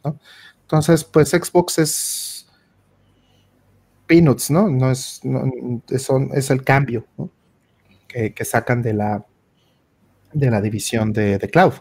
Y entonces, pues ya tiene sentido todo este tema de las suscripciones y todo eso. Entonces, dicho eso, pues Microsoft tiene para seguir subsidiando Xbox otros 50 años si quieren. Y, ya nadie importa. Es, un excelente caballo de Troya. Es fantástico para ellos porque le ha ayudado mucho a la marca Microsoft, ¿no? Tener Xbox le ha ayudado mucho a Microsoft en, su objetivo de, de ser una marca que ya no sea asociada a oficinas, sino a consumo. Entonces, básicamente eso es la parte más importante del por qué existe Xbox, ¿no? Entonces, pues ellos no tienen por qué eh, este, subir el precio. En absoluto. Ya lo que sea que cueste, pues ya lo, ya lo pierden de todos modos, ¿no? Desde el punto de vista de la consola. Entonces, no, no, no es, no es algo que, que no sepan hacer, están preparados para eso. Les va a costar más a ellos también, pero no tienen por qué subir el precio. Y pues Nintendo, al contrario, pues ellos es de lo único que viven. Pero también la diferencia con Nintendo es que su consola es mucho más barata de fabricar. O a lo mejor lo que les va a doler, pues es el, margen de ganancia, ¿no? Pero no, Nintendo le va a costar mucho más trabajo subir el precio, porque sabe que los usuarios son sensibles a eso. Y Sony, pues no tiene de otra. Por eso lo está haciendo. Porque a Sony, pues sí le duele el hecho de que hay una, una crisis de, partes. Y aparte la inflación. La inflación está fuerte en todos lados, entonces lo tienen que hacer. Nintendo yo creo que eventualmente tal vez lo vaya a tener que hacer, quizá para el Switch 2, a lo mejor sale un poquito más caro de lo que, de lo que costó el Switch original cuando salió, por ejemplo. Pero pues esa es la única manera de justificarlo, ¿no? Te están dando una consola más poderosa. ¿Quieres el mismo precio? Cómprate la versión anterior, por ejemplo, ¿no? Es algo que Nintendo ya ha hecho antes. Lo hizo con el Wii. Por ahí dice Raúl que vio muchos comentarios de tipo Console Wars diciendo que Sony era abusivo por cobrar más y Microsoft era el bueno y amigo del consumidor. Y eso es la estrategia perfecta, por supuesto. Esa es la, esa es la estrategia de Microsoft. Eh, para comenzar eh, de la pregunta anterior, Ikari nos comenta que una vez encontró a Kojima un domingo en Harajuku y lo paró por una foto y nadie sabía ni quién era. Todos con cara de quién es este y para que un, para que un gallín lo pare. Sí, pero eso es como ayer, estábamos en Akihabara un amigo y yo y, y, bueno, pues un amigo que le gusta mucho el tema de los coches y tal y le se paró uno de estos súper customizados y le preguntó al dueño, oye, ¿puedo hacer unas cuantas fotos a tu coche ya que estaba aparcado? Mm. Y, claro, vinieron sus amigos como diciéndole, ¿y tú quién eres para que te venga un, extranjero a preguntarte acerca de todo esto? fue bastante gracioso, sí. Buenos días a Darjo, el new player que van entrando, de Crow, de Daniela Bien, Mr. Mr. César, este, ¿cómo están? Eh, vamos con la siguiente. De algo que quieras opinar de la subida de precio, Cracker. No, si es que realmente todo lo que ha dicho Rol es lo que había que decir. O sea, con lo cual es que no hay nada más que añadir. Sí, estoy de acuerdo. Pero, pero tenía que, tenía que preguntarte. Eh, obviamente, se agradece como siempre. Sí, este dice la siguiente. A ver, rápido, rápido. PC. Ahí está. Quiero entrarle a componer música con cintas digitales retro en orden histórico representativo. Wow. Sería el Yamaha DX7 y el rol de 50 buen inicio. ¿Hubo otro antes o después que merezca más la pena? Roll te va a contestar mejor esto, pero yo creo que es, es un buen punto medio. Te puedes ir más vintage. Sí. Pero pero creo que DX7 es un gran... Híjole, es que DX7 sí, como dices, es una gran... Es una gran apuesta por muchas razones. DX7 hay todavía, vintage. No es eh, ridículamente caro como muchos de los equipos de Roland. Porque fue muy común, muy común. Ajá. DX7 además hoy día hay reproducciones bastante, bastante buenas.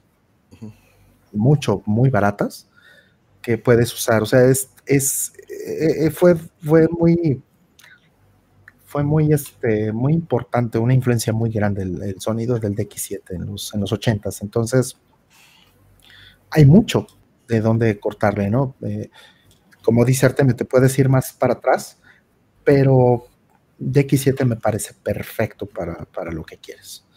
Ahora, dicho eso, pues están este, otras cosas también, ¿no? Como este, eh, los Roland, ¿no? Eh, que acabo de mencionar, ¿no? Todos estos, los, el 303, el 808, el 909, todas esas cosas.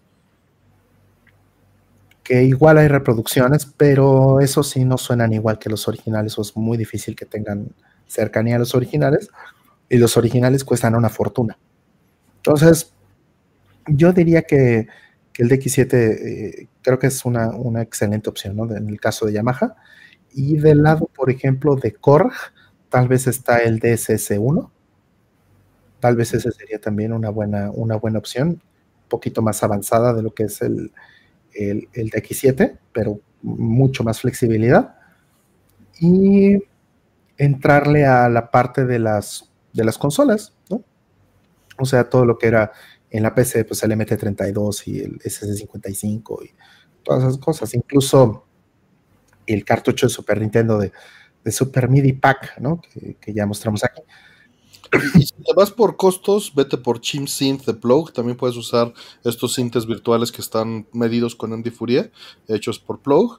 Hay de Genesis, que, es un este, 2612. No es un, un DX7, evidentemente, pero es de la familia el sintetizador, ¿no? Eh, y, ellos mismos tienen un simulador de DX7 que, desarrollaron también eh, midiendo el audio. Entonces, caminos hay muchos. Te dejé también el Discord. Yo, yo no tengo idea más que de la parte técnica y poquita, pero te dejé el Discord de ScoreBG o Not ScoreBG porque ya tenemos un canal, subcanal nuevo de síntesis y producción en donde seguro habrá gente que te va a poder orientar mejor que, que lo que yo podría hacer. Digo, aquí está Rol, pero hay más, ¿no? Mm. Una cosa súper interesante, que bueno, mi tío, el que, el que es pianista y le sabe muchísimo todo este tema de los sintetizadores, jura y perjura y alaba y se vuelve loco con este software que se llama Keyscape. No sé si, si, lo has escuchado o has, eh, escuchado que existe, Artemio. El que escucho que sí, pero escucharlo, pues no, estoy, estoy muy alejado del, mundo. ¿no? Escape es un, es un software que, es un trabajo muy impresionante. Donde lo que buscan con Keyscape es eh, hacer samples de todos los, eh, los teclados, incluso modelar algunos con Physical Modeling, de manera que puedas reproducir los sonidos originales. Entonces un Fender Rhodes va a sonar como un verdadero Fender Rhodes, ¿no? Y el sonido es increíblemente parecido. Esto es software, esto no es un no es un sintetizador como tal. Eso usas una PC o una Mac y le conectas un teclado MIDI para, para hacer que opere, ¿no? Pero la selección que tiene es impresionante y la manera en la que funciona y, cómo lo puedes hacer funcionar en tiempo real. La latencia que tiene a la hora de, trabajar es bastante baja. O sea, estamos hablando de unos cuantos milisegundos. Entonces se vuelve muy, muy funcional incluso para tocar en vivo y ese tipo de cosas, no solo para grabar. Entonces es, es, una excelente opción. Eh, así como dice Alan Ramírez, se llama Spectrasonics, la compañía que lo hace, y el software se llama Keyscape, ¿no? Yo personalmente no lo tengo porque pues cuesta dinero y no, no eh, me lo he gastado más en juegos, en hardware, pero eh, la gente que conozco que lo tiene se vuelve loca con esta cosa. Está feliz. Dice, con eso que los, eh, los BZTs, lo que me causa incertidumbre es que si usas samples, podrían sonar diferentes porque la duración es diferente del hardware real y tiene diferentes efectos. Por supuesto, pero ahí sí depende del nivel, ¿no? Como te digo, el de Plug está modelado con mucho cuidado. Te puedo garantizar que David se puso a medir durante siete años eh, y comparar, porque tiene acceso a MD Fourier y lo puede utilizar, eh, los samples que utiliza y los, los este, filtros que diseña y modela, ¿no? Mm. Porque el AMA lleva 20 años haciendo sintetizadores así, ¿no? Entonces, eh, hay, y, sus, este, no es, no es, eh, no es un BST solamente o como tal, eh, te vende el producto entero igual el de Super NES, igual el de Genesis, eh, pero eh, pues los detalla mucho, ¿no? Los detalla mucho. Hay, mucho ahí que ver. Mm. Ya será cosa de que vea sus productos. Em, y por ahí también recomendaron arriba el Korg M1, que son rumplers también, ¿no? Pero pues sí, hay muchas opciones de distintas calidades. Y depende, o sea, también, la perfección absoluta no existe, pero siempre te puedes acercar.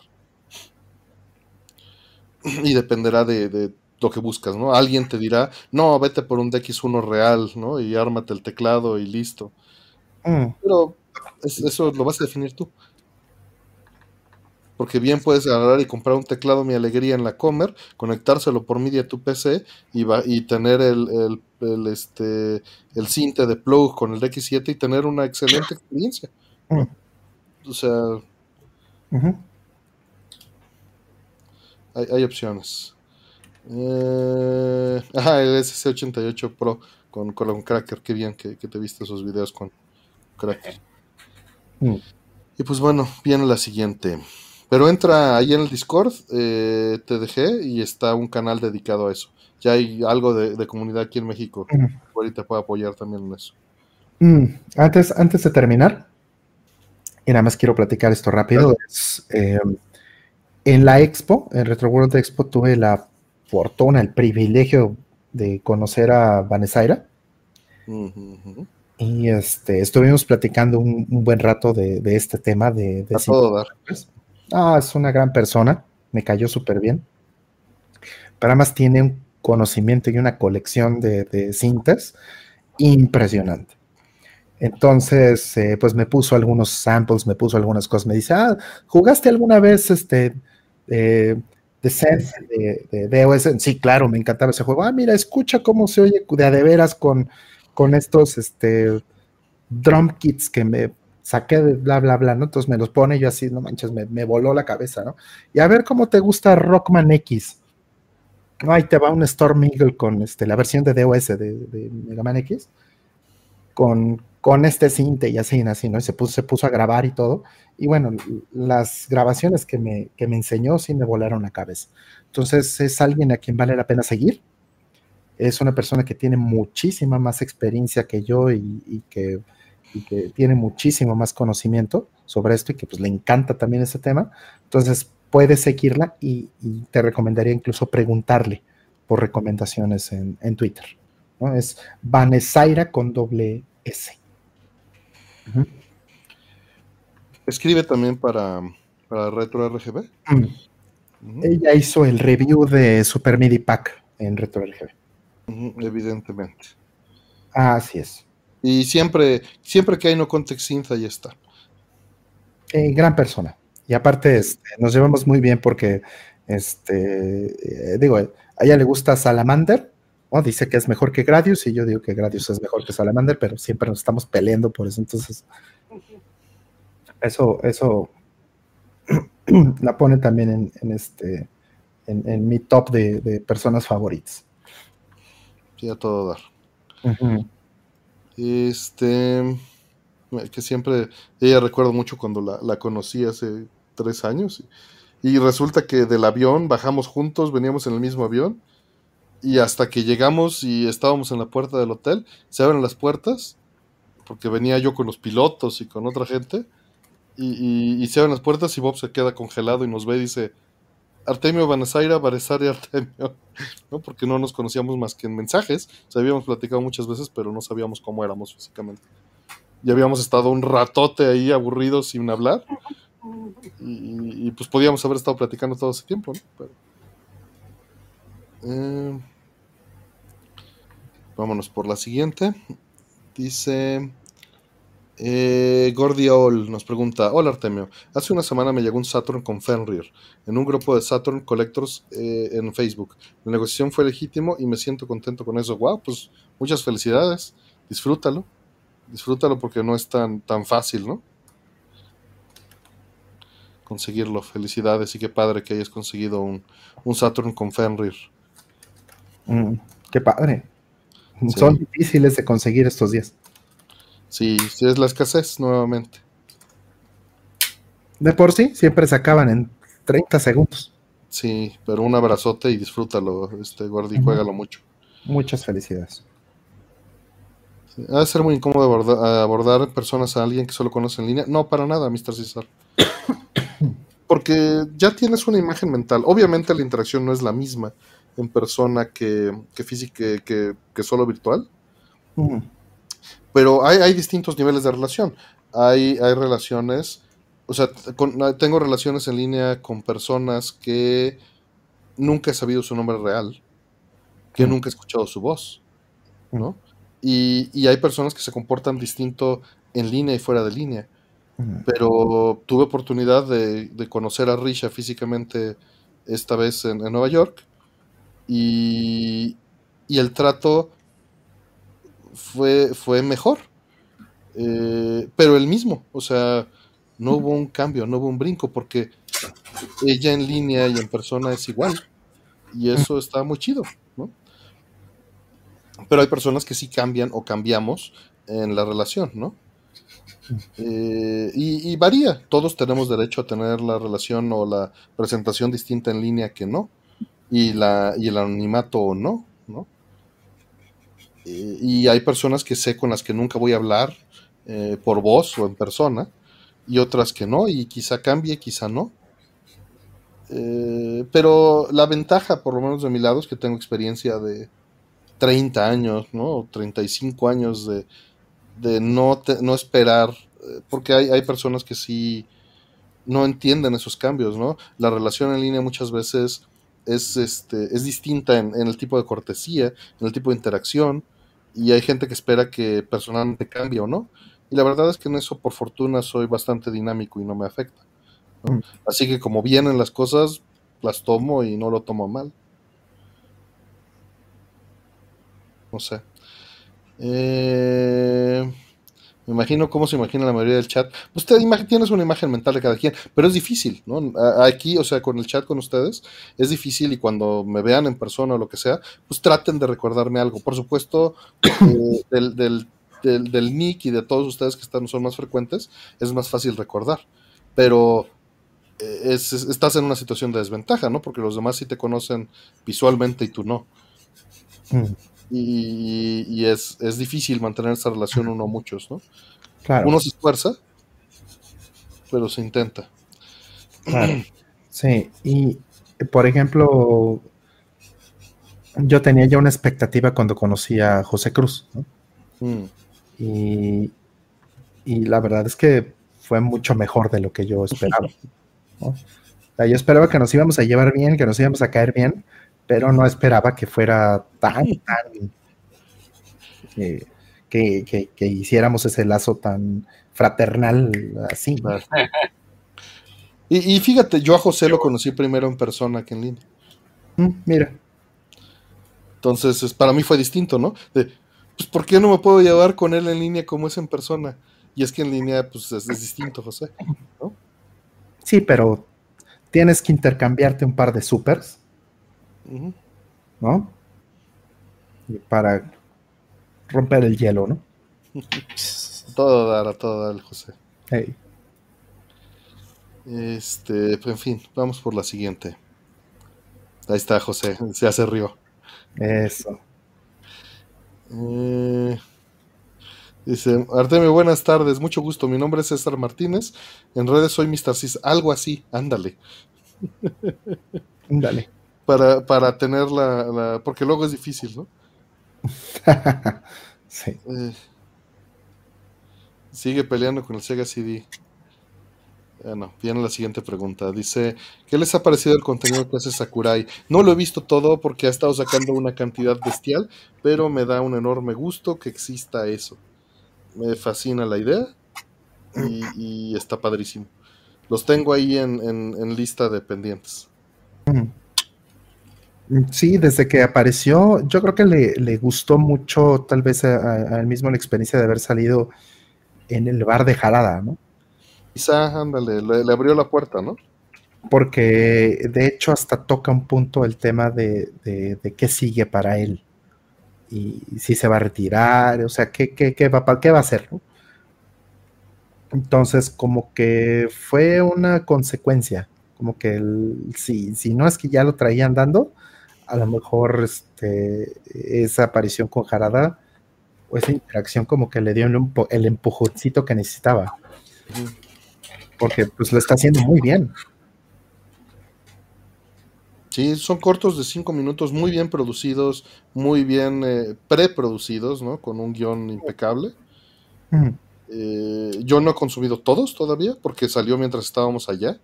Entonces, este, pues no, todavía no. No he tenido tiempo, pero me parece maravilloso. ¿Algo más? Bueno, siguiente. Dicen, mm, mm, ¿cómo funcionaba el famoso chip pirata de PlayStation? Eh, Sí. Mira, la cuestión es que el PlayStation tiene que em, eh, tiene que hacer un check adicional a los discos que em, que están fabricados de una manera especial. Ya lo comentamos en varias ocasiones en el eh, aquí mismo, ¿no? déjame traer un CD. Este es un, CD común y corriente, un, CD quemable. Pero la cuestión es que el CD tiene una superficie que es eh, quemable o prensable en el caso del estándar normal del CD, ¿no? Pero adentro, en, digamos, en la parte central, donde hay una zona donde ya no hay datos. Entonces lo que hizo Sony fue eh, poner en, esa zona un, este, una, marca, digamos, ¿no? Física. Un group, ¿no? Le llaman. Y eh, pues es una ondulación, ¿no? En, el, en el disco. Esa no se puede quemar. Es detectable por el láser y la manera en la que se tiene que hacer es prensándolo. ¿no? Hay un positivo del, disco que es contra el que se prensan todo en el momento de fabricar. O sea, los discos originales no se queman, sino se prensan. Y a partir de eso, pues eh, ese prensado puede ponerle esta parte que va a buscar el láser específico del, PlayStation. Y si no está presente esa, marca, pues entonces el, el, PlayStation se rehúsa a bootear, se rehúsa a arrancar. Pero hay pero es un, es un check muy simple. Es un 1 y un 0, básicamente. Similar en, cierto sentido este, a la presencia de, del Lockout Chip de Nintendo, aunque Lockout Chip es un poquito más sofisticado que esto. Pero es un check separado de todos los demás, de todo, de todo lo que hace la consola. Entonces, eso pues lo hace también un, un objetivo para atacar. Entonces, ¿qué es lo que se tiene que hacer? Lo que se tiene que hacer es buscar la manera de saltarse ese check, de saltarse ese, esa, esa prueba y que la consola obtenga una, eh, un resultado positivo siempre, aunque no esté la marca en, en, el CD, que es pirata, ¿no? Entonces este chip básicamente lo que hacía era eso en el momento, pues era un controladorcito que ponían dentro de la cadena, en el bus, y en el momento en que detectaba que estaba el, check, inyectaba el yes, ¿no? Inyectaba el, resultado positivo, y entonces, pues todo lo demás podía funcionar exactamente igual como iba a funcionar toda la vida. Había otras formas, de hecho, también es la razón por la que funciona este truco del swap, ¿no? Que tienes dos discos, tienes abierta la consola, el primer disco, el disco original, pasa la prueba y pues lo tienes que hacer en un momento específico donde ya pasó la prueba, ahora ya va a dedicarse a el juego, entonces sacas el juego y metes el otro. Pero la, consola ya pasó por esa etapa, entonces va a leer el juego como normal. Y otras formas, ¿no? Pero idealmente eso es lo que se tenía que hacer para pasarlo en un check muy sencillo. Y también por eso por ejemplo, Metal Gear Solid Integral y otros muchos juegos, tienen un chequeo que dice, si siempre dice que está bien el disco, es pirata. Ah, claro, sí. Y así detectan los PlayStations con chip y ya no butean en un PlayStation con chip aunque chipeado. y luego tuvieron que hacer contraataque y bueno, así. Sí, hay versiones también especiales de, de esos sistemas, como por ejemplo la que tienes Spiro, Spiro de Dragon, que de hecho tú juegas hasta cierto, hasta cierto punto y ya te das cuenta de, ah, vale, que tenía, que no es la versión original. Sí, no, en el, juego lo que hace es trolearte, se hace difícil, imposible, te hace la vida de cuadritos, porque, pero no, nunca deja de correr, nada más se hace, te hace una serie de, de, malas bromas, ¿no? Sí, sí. Eh, así como lo mencionas, Artemio, así como lo mencionaste de estos contraataques, esa es la forma en la que te pueden hacer ban o te banean la consola en Xbox o, bueno, PlayStation también puede hacer, ¿no? Nintendo también. ¿Cómo pueden hacer esto? Pues una forma muy sencilla. Es que si tú hackeas la consola, si le pones un chip o un exploit o alguna cosa para poder correr un juego que no está cifrado, o un juego pirata que no tiene el check de, que, que corresponda a la consola, una forma en la que se puede hacer online, muy sencillo esto, es que en el momento que entras online, el, servicio te inyecta una pieza de código, te inyecta un comando, un, binario ejecutable que no debería correr. Exactamente. Y como corre, ya lo detectan que tu consola ha sido modificada. Exactamente. Que no debería correr si la consola estuviera debidamente protegida. Entonces, lo, mismo sucede con los juegos de X68000, eso así es como funcionaban. Leen un sector que no debería de tener datos y al leer un sector no formateado de un floppy, debe de regresar a entropía, números aleatorios. Si ese sector de flux regresa siempre los mismos números, el disco es pirata. También así funciona. Integra el check al comienzo y no botea, así es, que dice. Entonces, pues, un chip tendría que meterse en esa cadena y detectar el momento exacto en el que tiene que inyectar la respuesta que espera el, hardware o el, juego en cuestión. Y esa es la manera en la que podría funcionar cualquiera de esos chips. Pues bien, última del bloque.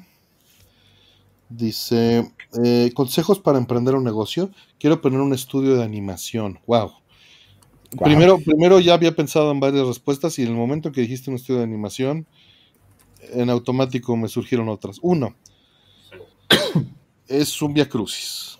Eh, tienes que estar preparado para tener soporte de eh, mantener el negocio funcionando sin recibir ingresos, sin, sin que veas números negros por un par de años, idealmente. Tienes que estar preparado para eso, ¿no? tienes que estar preparado para las pérdidas, para cerrar, para liquidar a la gente. Eh, eh, o sea, necesitas capital, punto. Necesitas capital, necesitas estar preparado. obviamente puedes empezar con gente y dándole las acciones y partiendo la empresa para que todo sea equitativo y todos pongan el mismo servicio, pero tendrían que estar claros en ello. ¿no? Y todos correr el mismo riesgo como socios muy distinto que sea como empleados. ¿no? Pero no sería el camino recomendado. Eh, necesitas tener eh, el capital, necesitas estar preparado para que eh, las cosas no funcionen, por desgracia. Necesitas estar bien dado de alta ante Hacienda y tener, entender bien todas tus obligaciones eh, con los empleados y con Hacienda, eh, eh, porque no es un país en el que ya, ya es más fácil que hace 20 años, pero no es un país en el que hay incentivos para arrancar fácilmente, ¿no?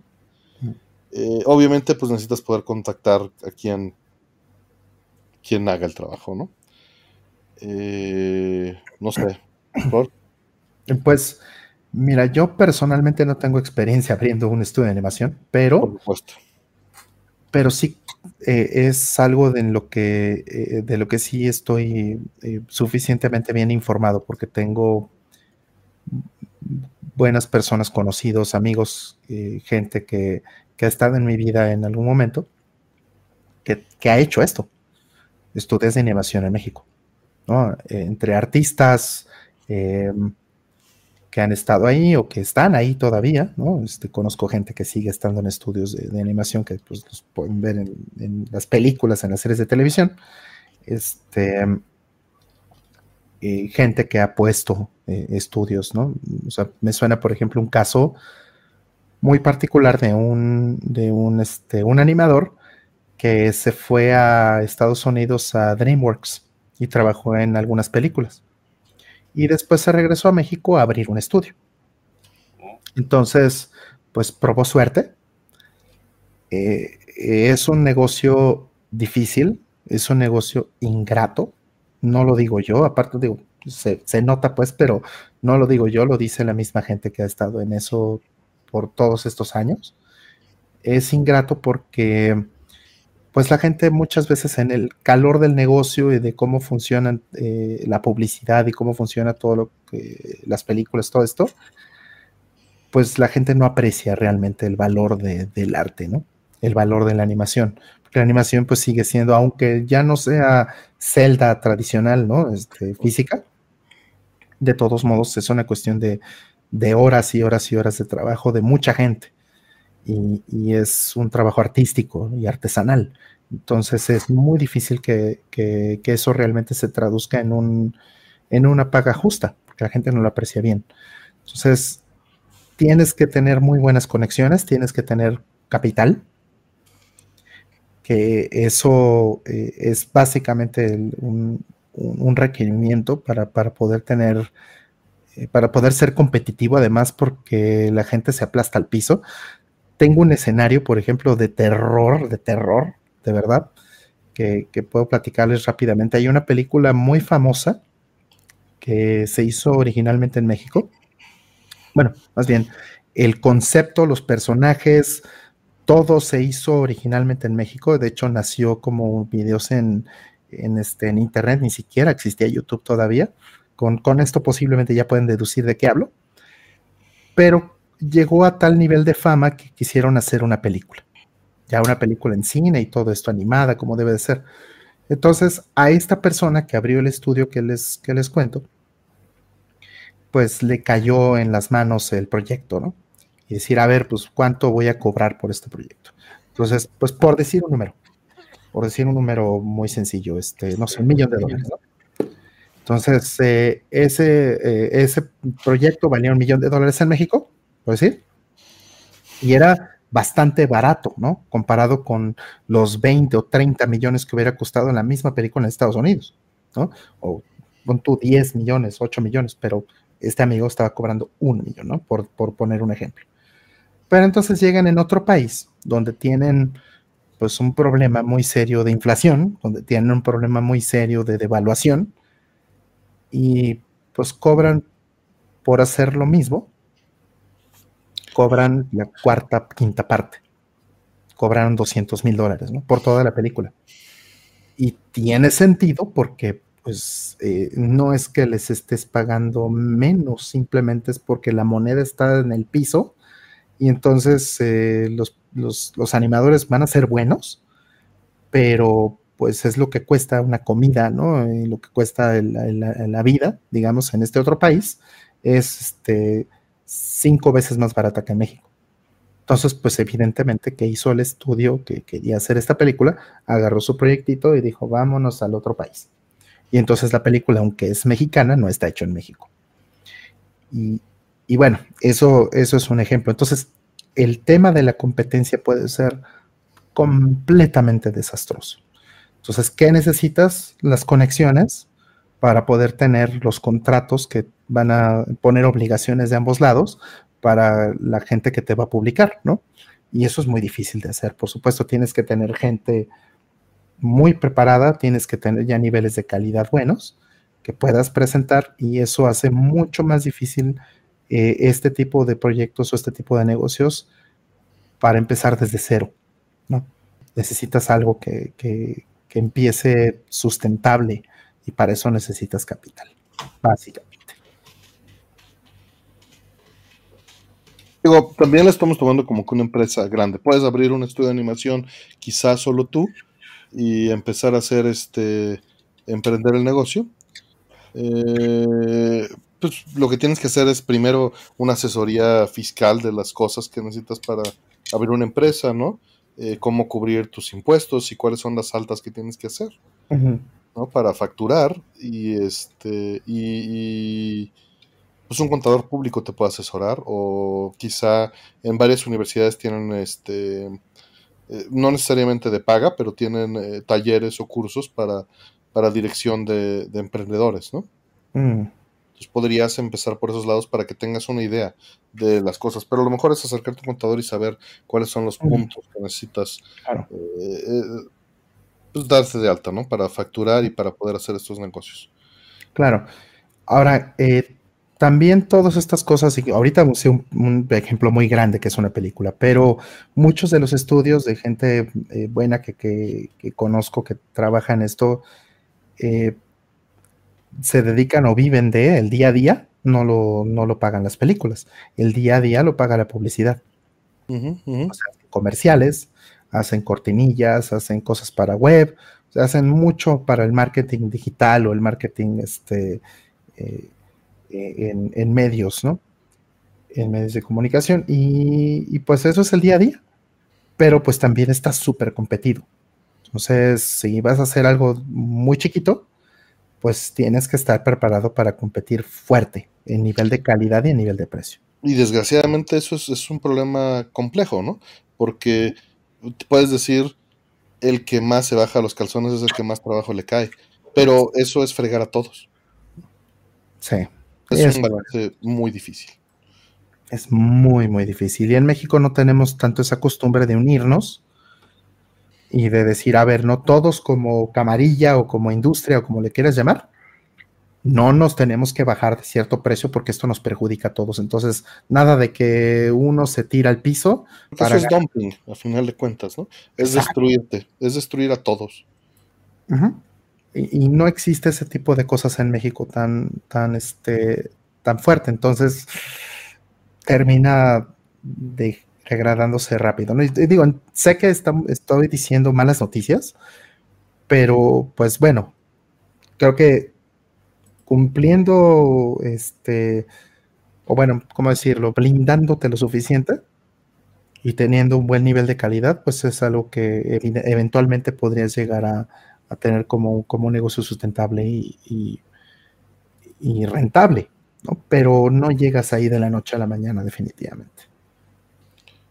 Este, sí, que no sabes si es dumping o desesperación. Entiendo, entiendo que, todo esto nace de desesperación, pero lo que termina sucediendo es que solo, solo llega un, flujo de gente nueva que está dispuesta a cobrar menos y cuando ve que no funciona, se va. Y eso es lo que mantiene a muchas industrias funcionando en un estado de abuso. y, está mal. Porque no, no solo es ahí, es en todo. Sí, la animación es en particular difícil.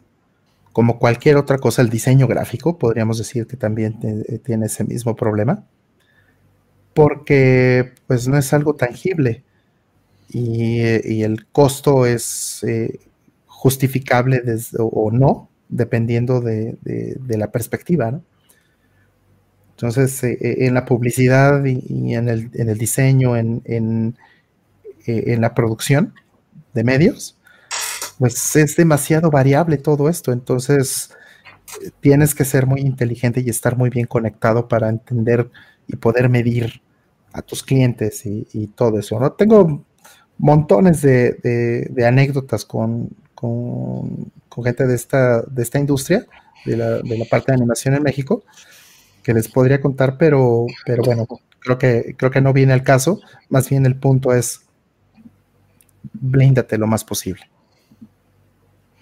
Por ahí Dante nos dice, obviamente truenan un ratito, pero llegan más y más. Lo ven en la industria de figuras de colección donde han metido. Y sí, pasa en todos lados. Y, y esto es un ejemplo muy claro, ¿no? Ve a alguien negocio fácil, le entra, dice, le ganamos menos y, le chambeamos más. Y después dice, no, no, espérate, no es viable y se sale y entra alguien más, ¿no? Sí, sí, sí, sí, sí. Sí, eh, sí. Y, como dije, es muy ingrato. O sea, rapidísimo para, que tengan perspectiva de cómo puede llegar a ser ingrato. Eh, llegó esta compañía eh, que, vendía dulces y dijo, vamos a hacer un comercial con este personaje, es un personaje de caricatura, ¿no? Entonces, a la hora, quiero que salga animado en una, en una, este, en una montaña rusa, ¿no? Por ejemplo. Entonces, pues el, personaje original, el diseño original de este personaje del dulce, la imagen del dulce este, pues es, un, es una ilustración estática. Y así no funciona la animación. En la animación se tiene que adaptar a un personaje animable, con proporciones y con cosas que se vean bien al momento de animarlo. Entonces, se hizo esa adaptación, el personaje quedó padrísimo, animable, mejor que el original. Y entonces hicieron, se dieron el tiempo de hacer pues el comercial y hacer toda esta parte, ¿no? Y pues llegó el cliente y lo vio y dijo, no, es que ese no es mi personaje, ese es otro. Yo no quiero, yo quiero este, que es el de la ilustración. Y, la gente queriéndole explicar, ¿no? Los animadores diciéndolo, oiga, pero así no es, esto es lo que se debe de hacer. No, no, no, no, no, yo lo quiero así. Entonces, pues terminó quitándoles el proyecto. Y por la cuestión de la premura, los tiempos, las malas prácticas, a esta persona en México, que era el responsable de esto, le quitaron también el, anuncio. Dijeron en Estados Unidos, porque este dulce originalmente es importado, ¿no? Estados Unidos le dijeron, pues ni tú ni nadie, lo vamos a hacer nosotros. Bueno, hicieron el comercial en Estados Unidos y como creen que lo hicieron, lo hicieron como debe de ser. Rediseñaron el personaje y lo hicieron ya bien, que eso es lo que ya había hecho la gente en México, ¿no? Entonces, la persona, el cliente en México no tenía la razón, nunca la tuvo, pero no estaba en la posición de apreciar, pues era una persona ignorante. Entonces, pues terminaron llevándose eso a otro país y el pues toda la gente que trabajó y todo ese trabajo que se hizo que era de altísima calidad, ¿dónde quedó? En la basura. Entonces, te tienes que blindar contra esos casos. Por ahí menciona que se meta la comunidad Pixelatl, sí. Dice Daniela Bien que harto portafolio estar al pendiente, incluso de becas y convocatorias.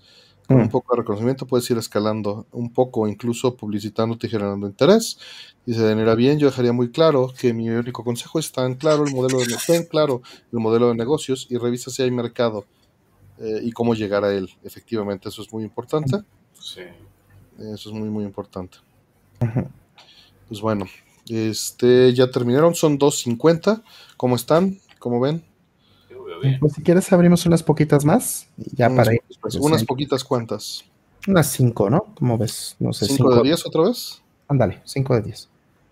Último bloquecito. Listo, 5 de 10. Abiertas. A ver. A ver qué entra. Ahí van unas, van rápido. Y... todavía no se juntan. Van ocho. ¿Se acuerdan? Entran 10 preguntas, las primeras 10 y se sortean 5 de ellas. Ya casi estamos. Listo, ya está cerradas y la primera dice, buenas noches, estoy interesado en aprender programación, solo que no sé por dónde debería empezar a investigar, leer libros y practicar. ¿Pueden darme alguna recomendación? Muchas gracias. antes que nada, ve el buscador porque la, la, pregunta la hemos respondido muchas veces y vas a tener muchas variantes de las respuestas de esta pregunta. El buscador está en la descripción del programa. ¿Rol? Mm, mm, sí, correcto lo que mencionas, ¿no? De que hay mucho antecedente, entonces lo puedes buscar. Pero mm, yo te diría que va a ser en función de para qué. ¿Qué quieres aprender a programar? ¿Quieres aprender a programar consolas de videojuegos? ¿Quieres aprender a programar eh, juegos en PC? ¿Quieres, ¿Quieres aprender a programar bases de datos? ¿Quieres aprender a programar web? ¿Qué quieres aprender a programar? Entonces, a partir de eso, eh, lo segundo vendría siendo el lenguaje. O, los lenguajes que tienes que aprender para llegar a esos objetivos. O sea, ¿qué te gusta? ¿Qué problemas son los que te gustaría resolver? Porque los lenguajes están asociados a eso, al tipo de problemas, al dominio de, problemas que resuelven. Entonces, ahí es donde ya podrías empezar a tener ese, ese tipo de cosas.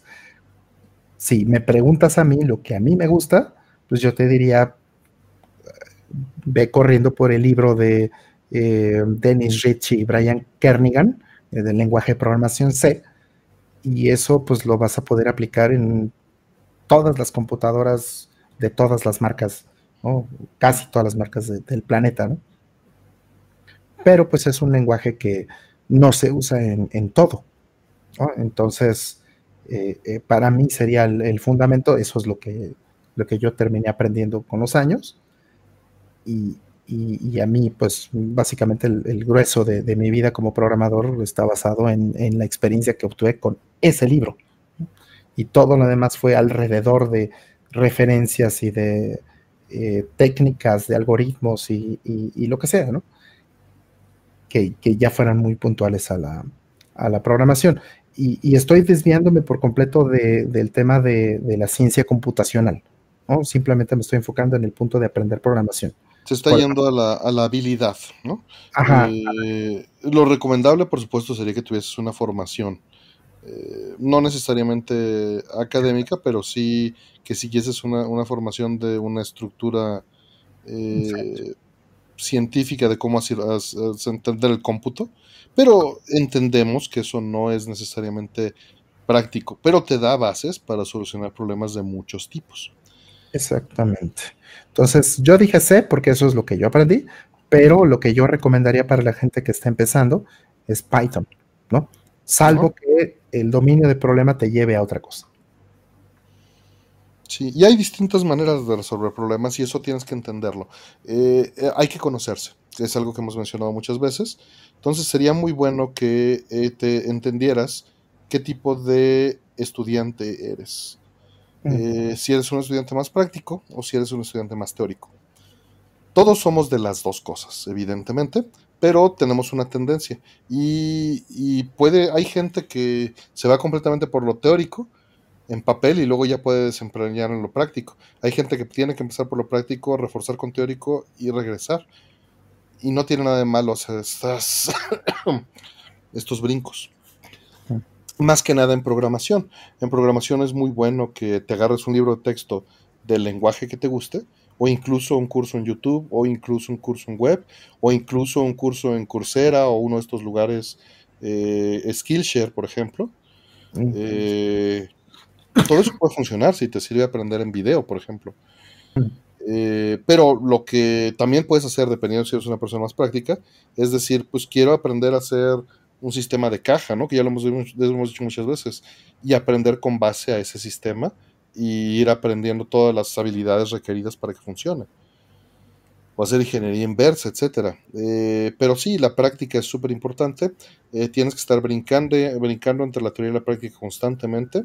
Es, eh, programar es una habilidad y como tal no la vas a desarrollar solo con teoría. La teoría te va a servir muchísimo como un respaldo para ah, dar pasos agigantados. Pero para eso tienes que entender el concepto de lo que estás haciendo. Entonces es un ciclo, nada más eh, lo que te mencionaba de entenderse es para saber por dónde arrancas y cómo haces tus ciclos de, aprendizaje. Eh, y sí, todos somos distintos y, hay que ser Python, como ya hemos mencionado varias veces, parece ser lo, más práctico y maleable hoy en día. Eh, hay mucho material gratuito, sí, como dicen. Y pues dale, dale uno puede hacer cosas muy feas en cualquier lenguaje de Maskman, sí. Eh, en C creo que se pueden hacer cosas menos feas que en PHP, por ejemplo. Pero cosas feas vas a poder hacer siempre. Digo, no es el punto de la pregunta que hay. Eh, en el lenguaje que agarres vas a poder hacer cosas feas. Y por eso es la parte, es importante esa parte de aprender de, una buena fuente, ¿no? Eh, para aprender que, ¿por qué? ¿Por qué esas cosas son feas? porque no es, no es únicamente estética. Hay, hay prácticas que son, entre comillas, feas, que son las que tienes que evitar, porque te van a hacer la vida más difícil a ti o a quien le dé mantenimiento a ese software después. Mm. Eso es lo feo normalmente, ¿no? Mm. Y, y, dicen por ahí además, van a que aprender ciertas cosas para olvidarlas después. Todo, pero como todo en la vida aprendes este, ciertas limitantes o versiones simplificadas de las cosas para luego aprender las más complejas. vas puliendo los, este, las cosas. Python es bueno para estadística, no es la, primera opción normalmente, pero puedes hacer estadística perfectamente con Python sin problemas. Hmm. Conozco muchísima gente que antes que se volviera popular R, ¿Mm? usaba mucho una suite de Python en un Linux que antes se llamaba Scientific Linux, que tenía preparado todo esto, justamente. Ya desapareció y ahora nada más está en la parte de CentOS, pero mm, se usa muchísimo en la comunidad científica y programan mucho Python. Los que ya tienen cosas más de estadística pura usan R normalmente. Se especializó todo en R en años recientes. Así es. Y puedes empezar por ahí directo, ¿no? Si pasa por esa línea. Digo, no sé si eres quien hizo la pregunta, pero eh, no, no eres. pero bueno, son, son caminos. Ajá. Eh, bien. Dice, NumPy tiene aceleración de álgebra lineal. Qué bueno. Mm. Y pues bueno, vámonos a la siguiente. Dice, me salió en YouTube el Evo Moment 37 y explicaban que su momento fue viral, sí. ¿Cuánto tiempo se tardaron en verlo? Y en general, ¿qué piensan de ese momento? Pues yo creo que en menos de una semana ya lo habíamos visto todos. Lo traía en el PSP yo a todos lados y en el celular, pero estábamos, o sea, por la edad estábamos hiperconectados en ese momento. A mí me lo mandaron 100 veces en esa semana. Sí, sí, sí. Lo vimos todos. O sea, fue muy rápido. Eh, eh, el mismo día el video ya estaba circulando. Por supuesto, no, no, era, no era como ahora. Eh, el video lo descargabas y lo corrías en tu máquina. Tenías que tener los códex, tenías que tener el reproductor. No era como que lo corrías en línea en una página metido ahí embebido, sino descargabas el archivo y lo veías localmente en tu PC o en tu celular o en tu PSP. ¿no? Lo codificabas. Sí, son dos años antes de YouTube esto. Sí, efectivamente. Entonces, bueno, eh, lo vimos todos rápido, ¿no? Yo, a mí me lo mandaron por mail 20 veces. Sí. Muchas, muchas veces. Este, no, y no te disculpes por hacer la pregunta, Richard. Por eso, de todas maneras, le dedicamos el tiempo para, para todo. Mm. Este, no, no hay de qué, pero sí, en el buscador lo que vas a encontrar va a ser esta pregunta respondida 10 veces más, con otras perspectivas, otros niveles de cansancio, otros momentos, y, te va a funcionar pues, de distintas maneras las respuestas distintas que hemos dado en cada momento. Claro. Este, ¿Qué piensan de ese momento? Pues creo que es sumamente importante para la unificación de la industria de juegos de peleas hoy en día. Creo que ese momento es lo que revivió la industria por completo. Sin ese momento no hubiera habido Street Fighter 4. Sí, sí, sí. Me atrevo a decir eso así categóricamente. Mm. Sí, el 4 y, eso que el 5 es todavía más dependiente de esa Claro, claro, de ese momento, pero, pero yo creo que no hubiera renacido, o sea, no hubiera abierto las puertas, ¿no? Pero era algo que, eh, vamos, o sea, imagínate, era algo que no traías, traías en la bolsa para enseñar a tus amigos en, saliendo de la clase japonés, ¿no? ¿Ya lo viste? Así era. Órale. Qué formal sonó eso. Disculpen. Sí, me recuerdo la primera vez que me lo mandaron. Un buen amigo, Ulises, ¿no? Me lo manda y me dice así, nada más el video en un correo y nada más tres palabras. No somos nada. Así. ¿Qué pasó? No, que le llegó el correo y decía no somos nada, rol con el Evo Momentar Seven. Ah, sí. que si te llegó un pozole, dicen. No, que va, era, era un señor vendiéndome seguros. No, bueno. Me hago, me hago el guiri cuando me hace ah, unos ahí. Dice, no, yo puro español aquí. Eh, ah, pues debería hacerlo. Me lo han dicho mucho. Dice, les debería responder en español. Y ya se me han pillado, pero pero no, intento ser un poco más amable y no ser tan asqueroso de, de acuerdo. Decir, mira, no entiendo y ya está. Pues no me interesa, gracias, que tengas buena tarde. Sí, sí, exactamente. No sé, ni, ni Hongo de Kinai. ya. Kono kanji, ah, yo sí soy de contestarles, mira, no me interesa, te agradezco. Y luego nada más te cuelgan, ¿no? Ni siquiera te dicen buena tarde, ¿no? Pero bueno. el problema no me interesa, a lo mejor insisten, entonces es mejor de hacerte el guiri, hacerte el, el extranjero, el bakagaijin y ya está. Y así ya se dan por vencidos, eso es lo mejor. Claro. Pequeña ventajita que tenemos. Perdón, siguiente. Dice, buenas, quisiera editar los metadatos de archivos WAV y en general, para que me sea más fácil administrar los archivos, ¿qué carrera o materia universitaria me recomiendan estudiar?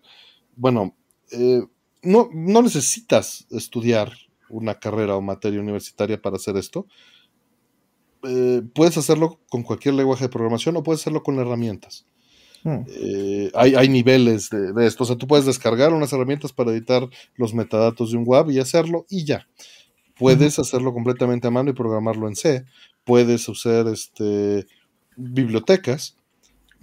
hay, distintas cosas. Puedes usar AWK, ¿no? Puedes usar SED, puedes usar miles de cosas, pero lo que tienes que entender, eh, dependiendo del nivel que te vayas a manejar, si bajas software ya que lo hace, pues nada más bajas software y listo. Si lo que quieres es entender cómo se hace, yo lo programaría en C puro y no utilizaría bibliotecas y lo haría.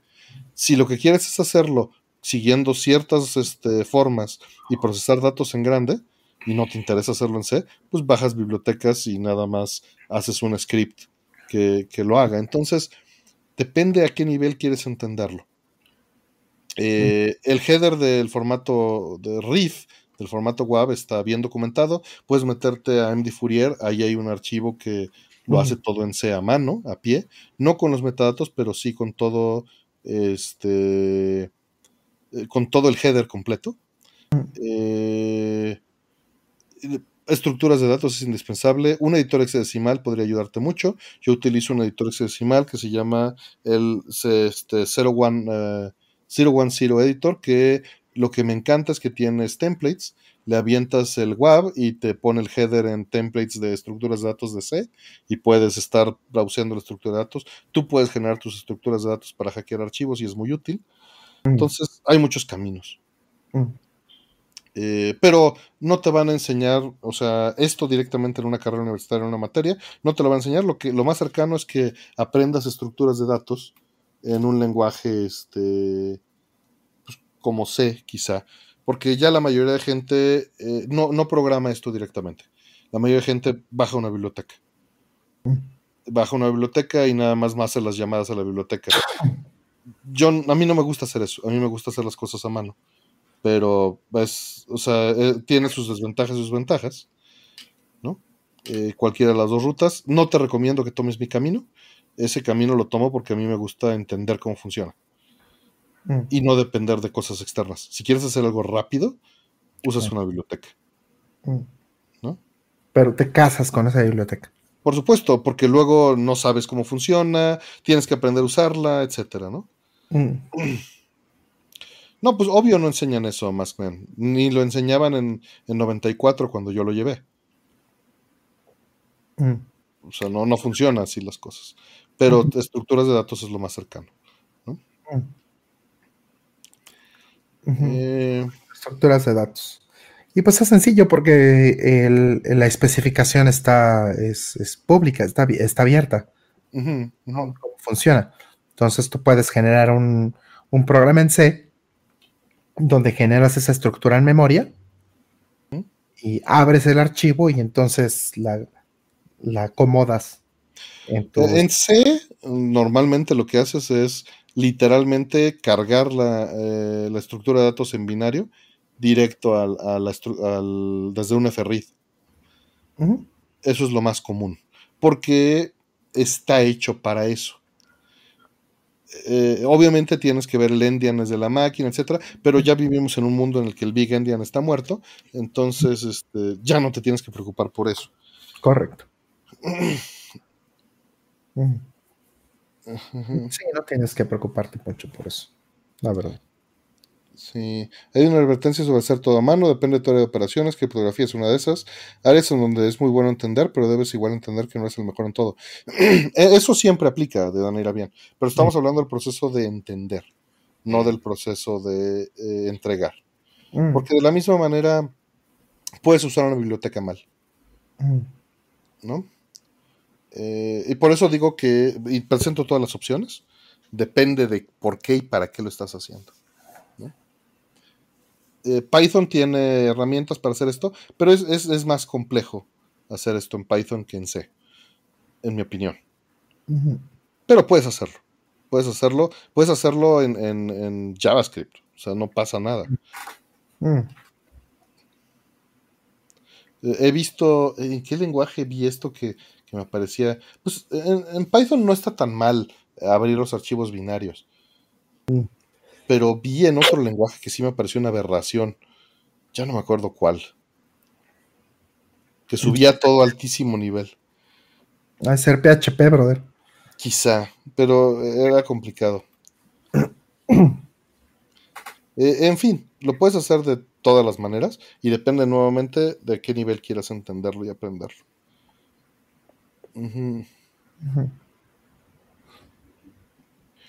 Eh, ok. Está bien que usen bibliotecas para todo. A, mí lo que me pasa es que me, cuesta más trabajo entender las bibliotecas de otra gente. Y luego tiene un montón de llamadas y decepciones y prefiero hacerlo a mano yo. Así es. En algunas cosas. Por supuesto tiene grandes desventajas, pero tiene grandes ventajas. O sea, me pasó justamente con esto de los archivos web, porque eh, pues tuve que meterle soporte para distintos formatos, para 32, 64 bits, etcétera, pero a la hora que quisimos meterle archivos WAV PCM a 2.5 GHz, funcionó. funcionó porque todo estaba en C plano, ¿no? Y si hubiera usado una biblioteca, pues quién sabe. Y, está otro problema, las licencias, etcétera, ¿no? Mm. Nuevamente, cada caso es distinto. Mm. Exacto, es bueno abrir la biblioteca. A final de cuentas, si te vas a casar a bajo nivel con una biblioteca, terminas destazando la biblioteca y mandando bug reports y arreglando la biblioteca para tus fines o parchándola, ¿no? Reimplementándola, etcétera, etcétera. Absorbiéndola. Muchas veces la haces tuya y la vuelves a hacer. Mm. Y está bien es parte del proceso de entender y, y, depende de cada nivel. Y nuevamente, si lo que quieres hacer es algo rápido y pues tomas una biblioteca que ya lo hace, scripteas y no vuelves a ver el problema nunca, ¿no? ¿Para qué te metes a entender cómo funciona? Si nada más quieres un resultado de un día al otro. No quieres ser un experto en parsear headers de ¿no? No, pues no. Qué horror, además. Está bonito, ¿eh? Es una habilidad que no desprecio. Pero qué raro que hayan hecho esa pregunta de un, campo, de un, de un campo tan limitado en el que sí tengo conocimiento. Eh, Vamos a la siguiente. Dice, ¿qué diferencia entre el PSX versus Play 1, Play 2 o por qué era especial? Eh, ¿Cuántos PSX tienes, que A ver. pues a ver, sí, tengo, tengo varios, ¿vale? Tengo el, básico original, el que te venía la línea negra con el, con el logo en color, luego mm. el que es todo blanco y luego el plateado con la gama, de colores que sacaron. Básicamente, a ver, no tiene nada que ver con una PlayStation 1, pese a que en la época se le llamase a la PlayStation 1 PSX, o bueno, ya entrando incluso en tiempos de la Play 2. Mm, pero realmente, digamos, como PSX sería esa, mm, vamos a llamarlo una PlayStation 2, porque a fin de cuentas es una PlayStation 2 mm. con un menú XMB, ¿vale? El típico menú que tenía la PSP, la PS3, eh, mm. sería una PS2 con ese menú. Y básicamente, pues eh, se utilizaba como un DVR, básicamente. O sea, podías eh, utilizarlo para grabar tus programas de televisión favoritos y demás. Tenía un disco duro para ello, el cual, de hecho, no sé por qué la gente se emperra tanto en voy a comprar esa máquina. Si ese disco duro se casca, no hay sustituto para ello. Es decir, si tienes una PSX que te está fastidiada, y posiblemente la mayoría de las que te importen desde Japón se pueden malograr en el transporte. Y nuevamente no entiendo por qué la gente se obsesiona tanto con ese sistema cuando es tan mm. frágil, porque además es un disco duro encriptado, no eh, es tan fácil como volcarle un dump y ya está. Ojalá se pudiera hacer y se recuperarían miles y miles de máquinas que a día de hoy siguen averiadas. Mm. Pero a fin de cuentas era eso. ¿Qué diferencia hay con respecto a una Play 2? pues que básicamente tienes el menú XMB de la, de la PSP, Eh, tiene, por ejemplo, a diferencia de PlayStation 2, tiene ranura para memory stick de PSP. Eh, bueno, montonazo de puertos en la parte trasera porque se consideraba un equipo hi-fi. Hi-Fi. Eh, entonces, sí que es cierto que más que una PlayStation 2 se vendió como un equipo multimedia. No se piensen que era como, wow, el modelo de PlayStation 2 definitivo, porque incluso en Japón, que es donde se hizo el test market de, ese producto, no tuvo tanto éxito porque la gente se dio de cuenta que las dos cosas por separado, una PlayStation 2 y un DVR, podía salir más barato que una PSX. Entonces, eh, es un producto que no tuvo el éxito, no se llegó a exportar, se hicieron reseñas en la época en revistas eh, occidentales, pero no, no, no hubo ese éxito y hasta la única diferencia, vamos a decirlo así práctica, pues que tiene disco duro y, bueno, que además, de hecho, si la importas, pues tiene region lock, con lo cual de, puedes jugar a juegos japoneses y ya está. Eh, que tiene una bonita carga frontal, estilo Wii, ¿vale? Los tiempos de... De hecho, es bastante curiosa porque es una máquina que la puedes poner al ser enorme, porque es enorme, es, mucho, es incluso más grande que la primera Xbox, más pesada, por cierto. Eh, la puedes poner de pie, queda muy bonito, eh, pero claro, los discos, los los tienes que meter desde arriba, o sea, con lo cual queda un poco en plan tostadora. Eh, así que es más una máquina para tumbarla, lo cual que tampoco es para tumbarla y dejarle los mandos encima, porque a diferencia de la PlayStation 2, que la puedes malograr, dejarle el mando y que más o menos al ser mate no se note las rozaduras, la PSX es de esas consolas de cuando Sony dijo, oye, ¿cómo molaría poner que las consolas fueran satinadas, ¿no? Y que se notasen un montón los rayajos y las huellas. Bueno, y tuvieron esa idea y luego ya con PSP, PS3, los primeros modelos. Pues sí, es una consola que es muy bonita de mirar, pero poco práctica. Si quieren el resumen. Más no podría decir. Salvo la plateada, que es mate. La plateada es un acabado más mate porque no lo quisieron hacer así. Claro. Em, yo estuve en Japón el día de lanzamiento de esta de esta consola. Qué bonito, rol. De hecho, hice un artículo para, creo que eh, lo, había hecho originalmente para EGM, pero creo que salió en, Mecánica Popular. Mm. El, artículo, que fue básicamente el lanzamiento de la, de, la consola. Esta, esta eh, tomé las fotos y todo, hice, em, digamos, el artículo lo escribí eh, por toda la experiencia que pasé en, en esta tienda que se llamaba Soviet City. Mm, mm. hermosa. Hermosa tienda. Ahí fue donde, donde, lo, donde hicieron como el lanzamiento de este, de este producto, ¿no? Entonces, pues está la foto de, la primera persona que compró uno, o sea, todo este show. Y la máquina era muy interesante, yo quería uno en su momento. Pero pues estaba caro y no sabíamos en ese momento que, que pues tenía tantos fallas de diseño que, lo hacen este, pues, impráctico, ¿no? Y con el tiempo fueron descubriendo eso, fueron descubriendo que el disco estaba cifrado, que este, tenía problemas con los componentes, o sea que se, suicidan. Y como no las han roto lo suficiente, pues no, no han roto los, las protecciones y todas las cosas lo suficiente, y no hay tampoco un gran interés. Es, muy nicho, entonces no hay, no hay ah. interés de que alguien se ponga a descifrar todo eso. Claro, y, pues ni siquiera vale la pena como una tarjeta de captura. Aparte esto pues es para televisión analógica. Exactamente. Entonces... De hoy ya no sirve. No, al día de hoy es nada más una pieza bonita de, museo, ¿no? Mm. Porque sí está muy bonita, pero ya, no vale la pena.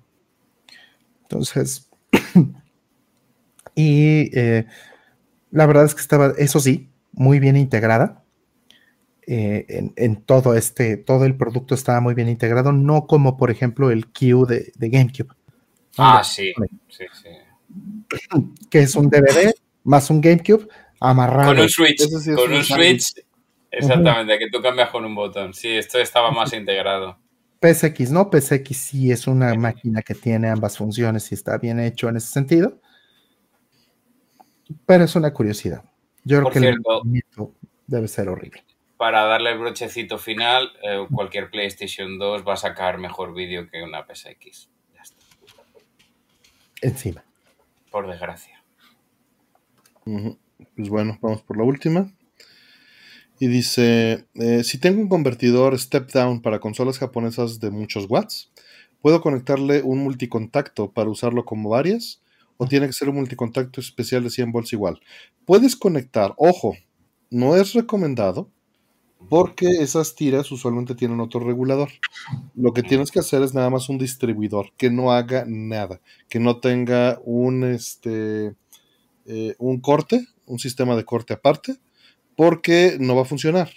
O sea, estas tiras de multicontacto normalmente tienen un switch de encendido y apagado y tienen fusible y tienen un corte automático a ciertos amperes. Al cambiar el voltaje, cambia esa protección y no funciona. Entonces, por eso no se le recomienda conectar ningún multicontacto a este tipo de aparatos. Eh, lo que sí puedes hacer es pues nada más dividirlo con un multicontacto tonto. Lo ideal sería que fuera uno de estos directos, no una extensión, nada de eso. No te recomiendo que hagas eso porque te puedes meter en problemas y confundirte.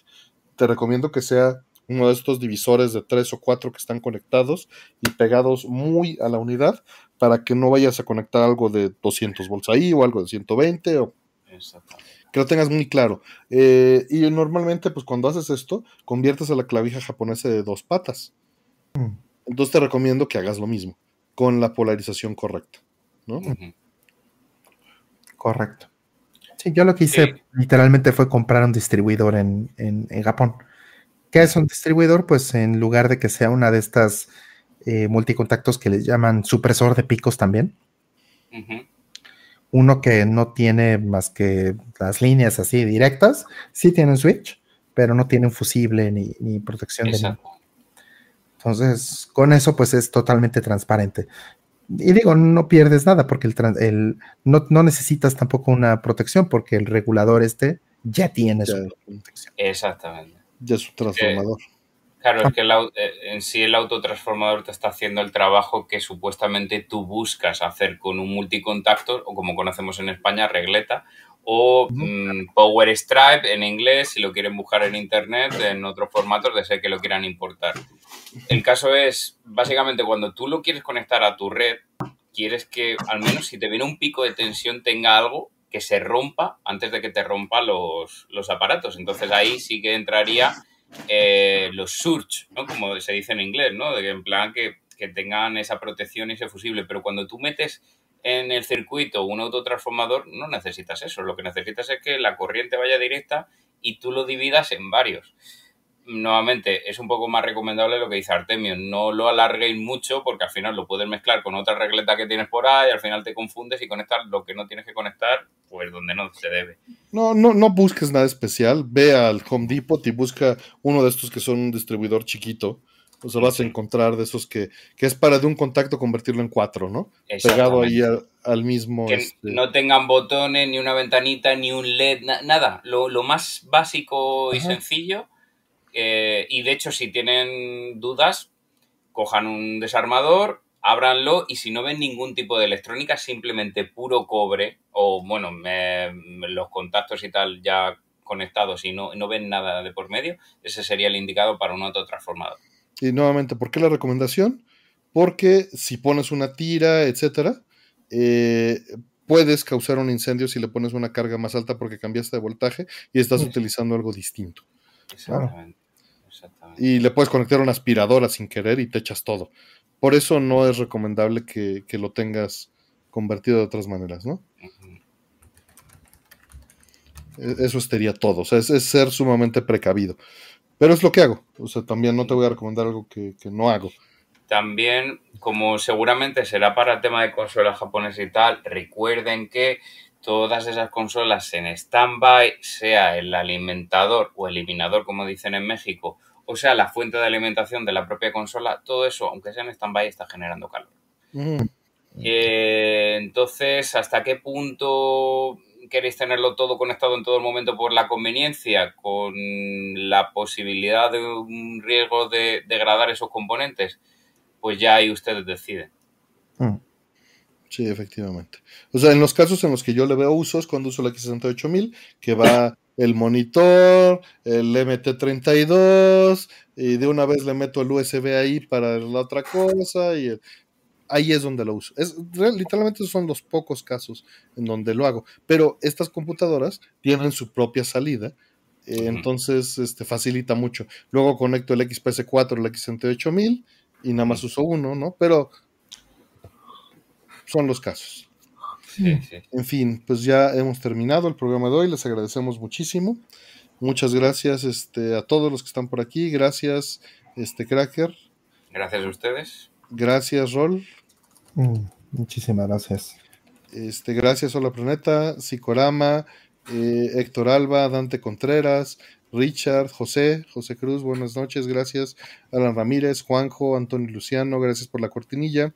Itza, Ferkil Joy, Retumón, Karen, ya saben si pueden y la quieren apoyar, adelante. Ahí está la liga. Eh, Danira bien, mil gracias por todo. Eh, Five, este, Julián, sí, a descansar, Karen. Mm. Les vuelvo a, dejar el PayPal de Karen por si gustan apoyar. Y este, pues nos estamos viendo. Mil gracias a todos los que también nos apoyaron y nos vieron. Recuerden que ya está en mi canal aquí en la conferencia de eh, la suite mm. y de este y de MD Fourier, si les mm. quieren echar un ojo. Y también están los videos de eh, la, tienda de Nueva York de Nintendo en binaural y eh, de la Retro World Expo también en binaural. Son mm. sencillitos, pero ahí están. Mm. Y pues cuídense, descansen. Mm.